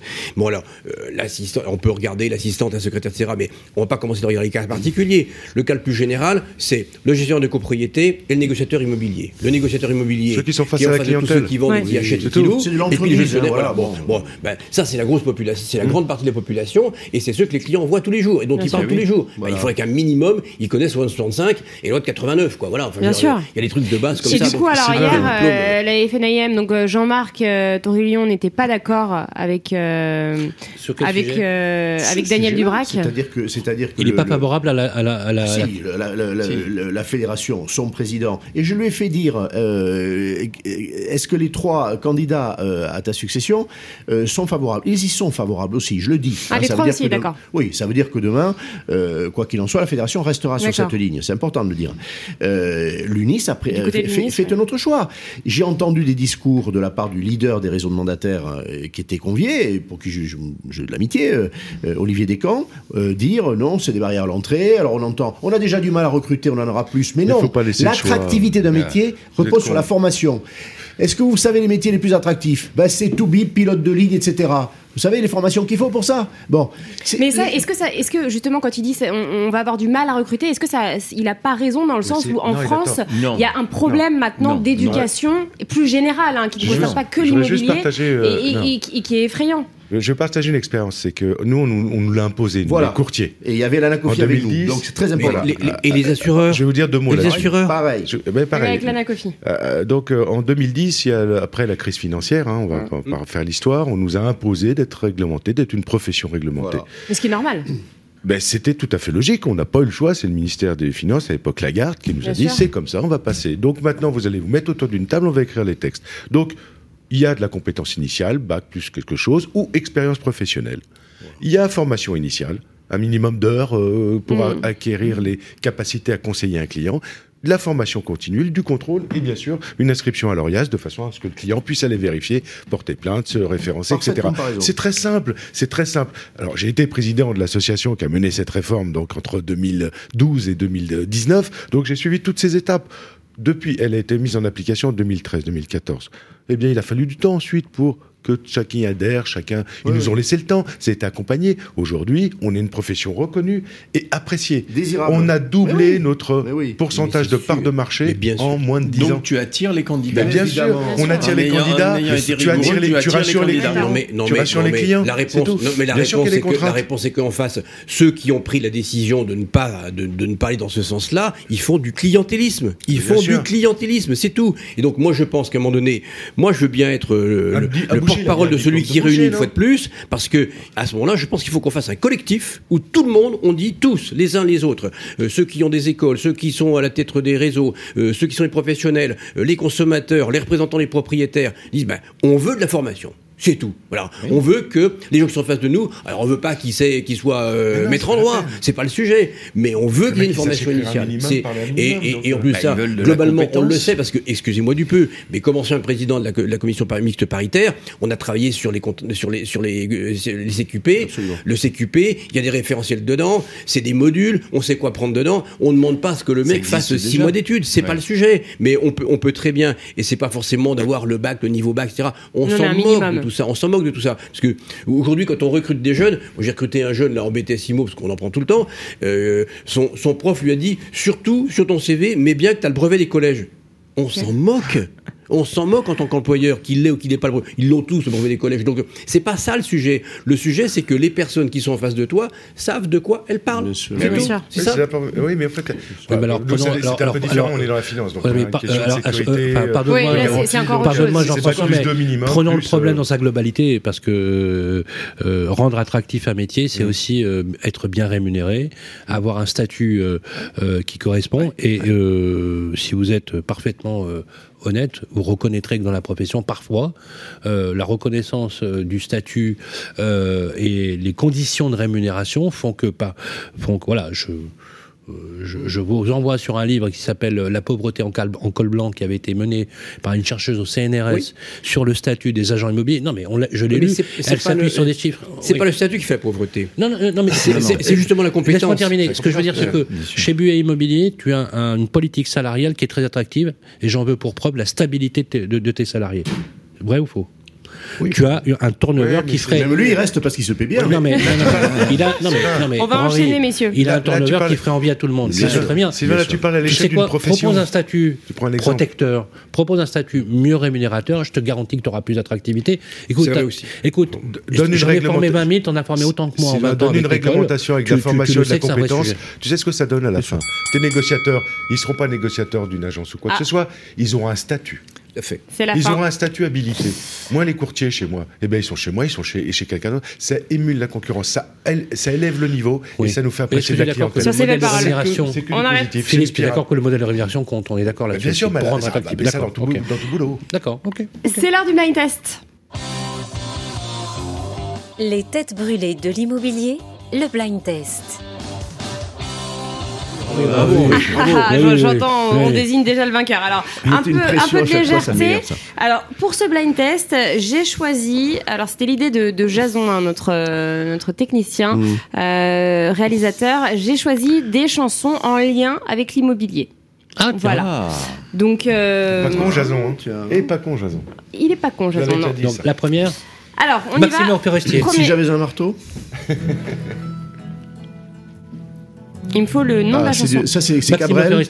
C'est la cabane au fond Non, non. du jardin. C'est le. Francis Cabrel. La bleue, de la c'est- maison bleue Non, non, non. Le- le- allez, le titre. euh, C'était Laurent Gérard, la cabane au fond du jardin. Mais oui, mais des cailloux. une maison. Des cailloux. Avec des cabane. cailloux. Ma cabane au fond du jardin, hein C'était euh, le sketch de Laurent Gérard qui reprenait. C'est Sarba- mais c'est pas non, Sarbacane non. Non. Ma Henri. cabane. Si, c'est Cabrel. Bon, c'était la cabane du pêcheur, mais j'accorde le point Ah, à la Henri cabane du pêcheur. qui Allez, a trouvé Henri. Cabrel. Allez, Oui, deuxième, oui, c'est vrai, deuxième la cabane au extrait. fond du jardin. Oula. Lin- Linda De Souza. Non. Oh, soleil Ça mio. pourrait. Mais Quand même, c'est connu. Dalida? Ah, Nana Mouskouri. Oui Le titre Alors Ah, là, je le pas dire. trouver. Au cœur de septembre. Troisième extrait. Putain, mais c'est- c'est c'est une, c'est une encyclopédie, ce mec. Ah, ça Serge Navour. Claude François. Bravo. J'habite seul avec euh, maman bravo. dans un très bel appartement, non, c'est pas Ouais, ça c'est ça. Le titre oui. Ah, bah, le titre, avec euh, maman, Dans un appartement. L'homme seul avec Maman. maman. Comme ils disent, un Dans point à appartement. Oh là là. Sublime chanson. Putain, mais d'ailleurs. vous m'épatez, les mecs. Moi, vous m'épatez. Franchement, c'est incroyable. Quatrième extrait. Il entend une musique, il dit c'est Nana Mouskouri. Ça c'est facile. C'est Renaud Non, moi, HLM. Dans mon HLM. Ouais. Bah, allez, je mets un point aussi à. Je mets un et un Oh, t'aurais dû le laisser un peu, on adore Renault. oh. Regarde. Oh, puis on a le temps, c'est pas comme si on avait fait une émission longue, quoi.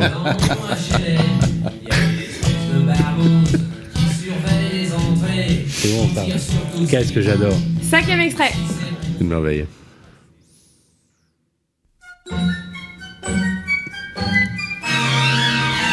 Marie Poppins, Marie non, Poppins, quoi ça, ouais. Mon Dieu qu'il est joli, le petit rancho de Maria. Et comme Attends. il est gentil et l'aventure que voilà, cela vous C'est, On n'était euh, pas nés, nous, hein. C'est c'est une comédie. C'est une comédie musicale. Non C'est Dalida. C'est Dalida Le ranch de Maria. Oui, voilà. Sixième extrait. C'est facile.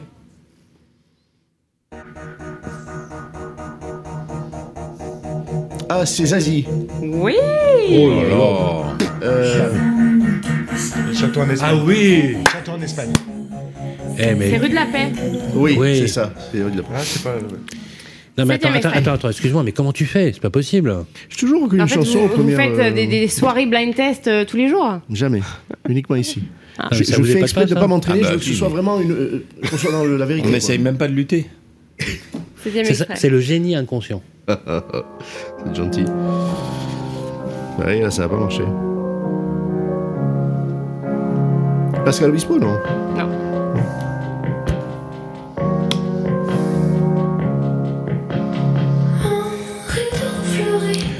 Isabelle Adjani, Là, je- Mylène Farmer. Je ne connais pas. C'est un, duo, c'est un, un, un featuring, un duo. C'est une chanson. Mais dis-moi, c'est pas Alain Delon ça? Non, non, c'est le belge, comment il s'appelle? Qui est mort là. Ah, Arnaud? Ouais, Arnaud. Arnaud Non, là, moi, je ne connais pas. C'est un Belge qui chante là? La voix. Iggy Pop et Clio. Oh là là Clio, c'est qui ça J'ai jamais entendu ça. Li- non, euh... Non. Mais Clio, non, non, c'est qui Clio. Clio, c'est une bagnole. Clio. non Voilà, Clio. c'est une voiture qui chante. Lio Et c'était Ah, Lio. l'appartement. C'est Lio. C'est non Non, c'est pas Lio. C'est non, pas non, je Lio. crois, je Non, crois c'est- pas. hein. Non, c'est Ah, Clio. Clio Ouais, Ah c'est oui, elle existe. Ouais, Ah, ouais. c'est Ah, d'accord. Clio. Elle existe, euh, Ouais, d'accord. c'est une c'est pas chanteuse. Clio Goldsmith, non Je sais pas, c'est une blonde Euh, euh, aux yeux Ah clairs. non, non, non, non, une blonde aux yeux clairs. Bon, non. ça c'est plus connu. À mon avis, Henri va trouver tout de suite. Benabar Non. Non. Non, non, ouais. Alors c'est peut-être écrit par Benabar, mais. Ah, c'est euh, voisin, voisine, là, c'est c'est quoi C'est euh, Ah, bah, c'est avec Laurent Luce. Roland Luce. Roland Luce, bravo. Mais alors, Bravo. euh, Philippe et Jean- Jean-François et Bernard. Ben non, on Mais essaie. nous admire. Allez, il y a encore quelques extraits, allez. Ouais. Vous voulez qu'on vous applaudisse aussi, non Calogero, Calogero, évidemment. Calogero, euh, ouais. L'ascenseur. Bah oui. Allez, je mets un point. Rendez-vous dans l'ascenseur, rendez-vous préféré. 400, 400 000 l'ascenseur. Non, ça c'est une vieille discussion. Ouais, c'est- Allez. 450. Connais pas. Je vous le dis tout de suite. Je suis sûre que c'est Sylvain qui va trouver. Isabelle Adjani C'est quoi ça J'arrive aussi à dire quand je connais Attends, pas. donne un indice. Dès le début. Là, on va entendre, c'est le début, euh, c'est pas très. euh, Ouais.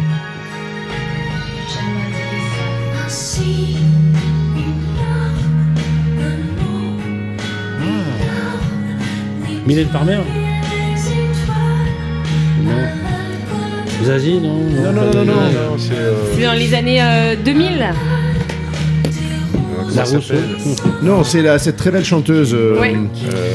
qui a des yeux euh, La- euh, verts. Ah oui, comment euh, elle s'appelle euh, euh, Celle qui chante euh, euh, Aller plus haut. Oui. Ah, non, Non, non, sais. Arena, non. Ah non, c'est pas- non, non, c'est, euh, euh, non. La pierre, qui- là, qui la- faisait, euh, papa, la pierre, c'est machin, pas ça, là. un truc Non. comme ça. C'est Elsa. un truc comme ça. Non, non, non, non. C'est Elsa. canadien. euh, Oui, c'est pierre. euh, C'est non. pas Elsa, non Euh, Ah Elle est sortie avec Garou. Oui, enfin, c'est Euh, pas non, c'est Laurie qui est sortie avec Garou. Non, non. C'est l'autre, la pierre. La pierre. Il y a Oui. pierre dedans. Natacha Saint-Pierre. C'est un pierre. Natacha non, Saint-Pierre. je frappe à ma porte. Il y a de la pierre dedans. Natacha, je crois, est sortie avec Garou. C'est ce qu'il m'a dit en tout cas. Ah bon, bah écoute, Non, euh, bah, moi j'étais sur, hein. Ouais. sur Laurie. Et Il je lui ai dit parce qu'il m'avait vu un jour avec elle, pour tout vous dire. Et il s'est dit, mais tu sais, je suis sorti avec elle. T'as aussi euh, couché euh, avec Garou. Ouais. Encore un Non, extrait. non, non, non, non, non, Il y a longtemps. non, non, elle parle pas très bien le français et quand il lui a fait des propositions, elle a dit never. Et il a dit ok, never, never Never me. me. D'accord. ok. C'est facile. Ah bah ça c'est euh... Raphaël. Oui Oui. Caravane. Caravane. Allez, je, je vous en mets encore? Pas incroyable, hein. Allez. Ouais. Putain, vous êtes doués. hein. Celle-ci, elle est vieille. hein. Ce soir,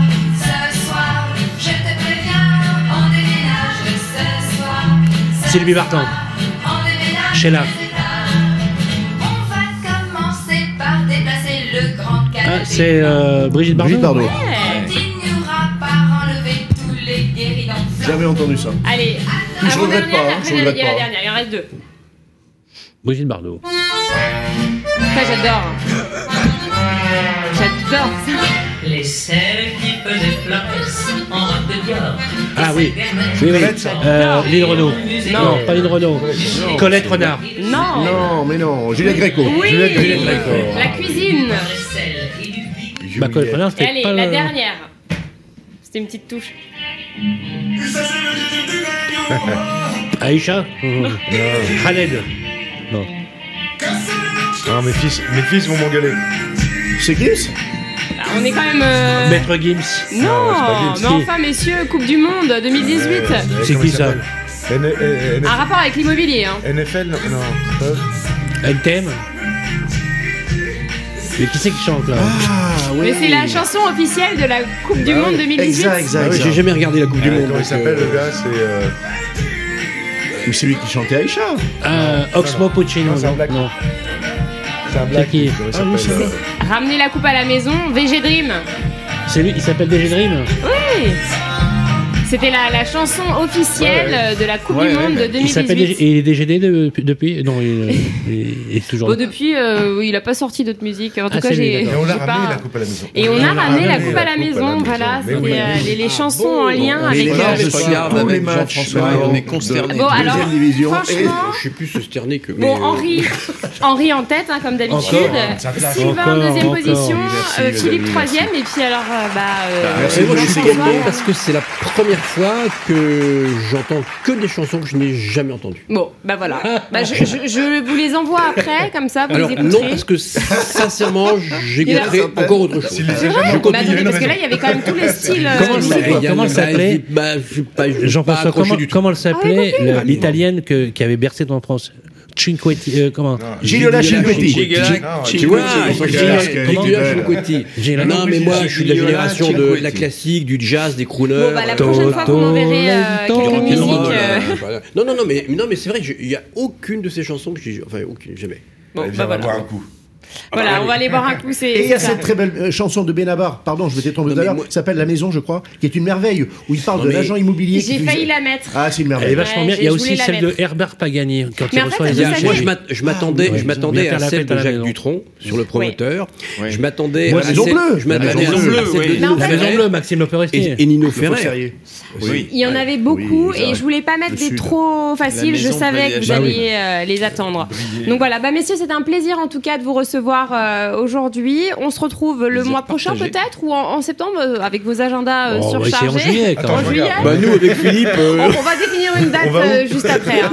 En tout cas, merci beaucoup d'avoir été là, présent ce soir, d'avoir euh, Bérénice. été ici Merci, euh, sur Bérénice. Radio Merci, Imo. On Bérénice. se retrouve Merci le Bérénice. mois prochain du coup. Merci, Bérénice, Bérénice. Bérénice, Bérénice. applaudissements pour Bérénice. Une émission à réécouter et télécharger sur le site et l'appli radio.imo et toutes les plateformes de streaming.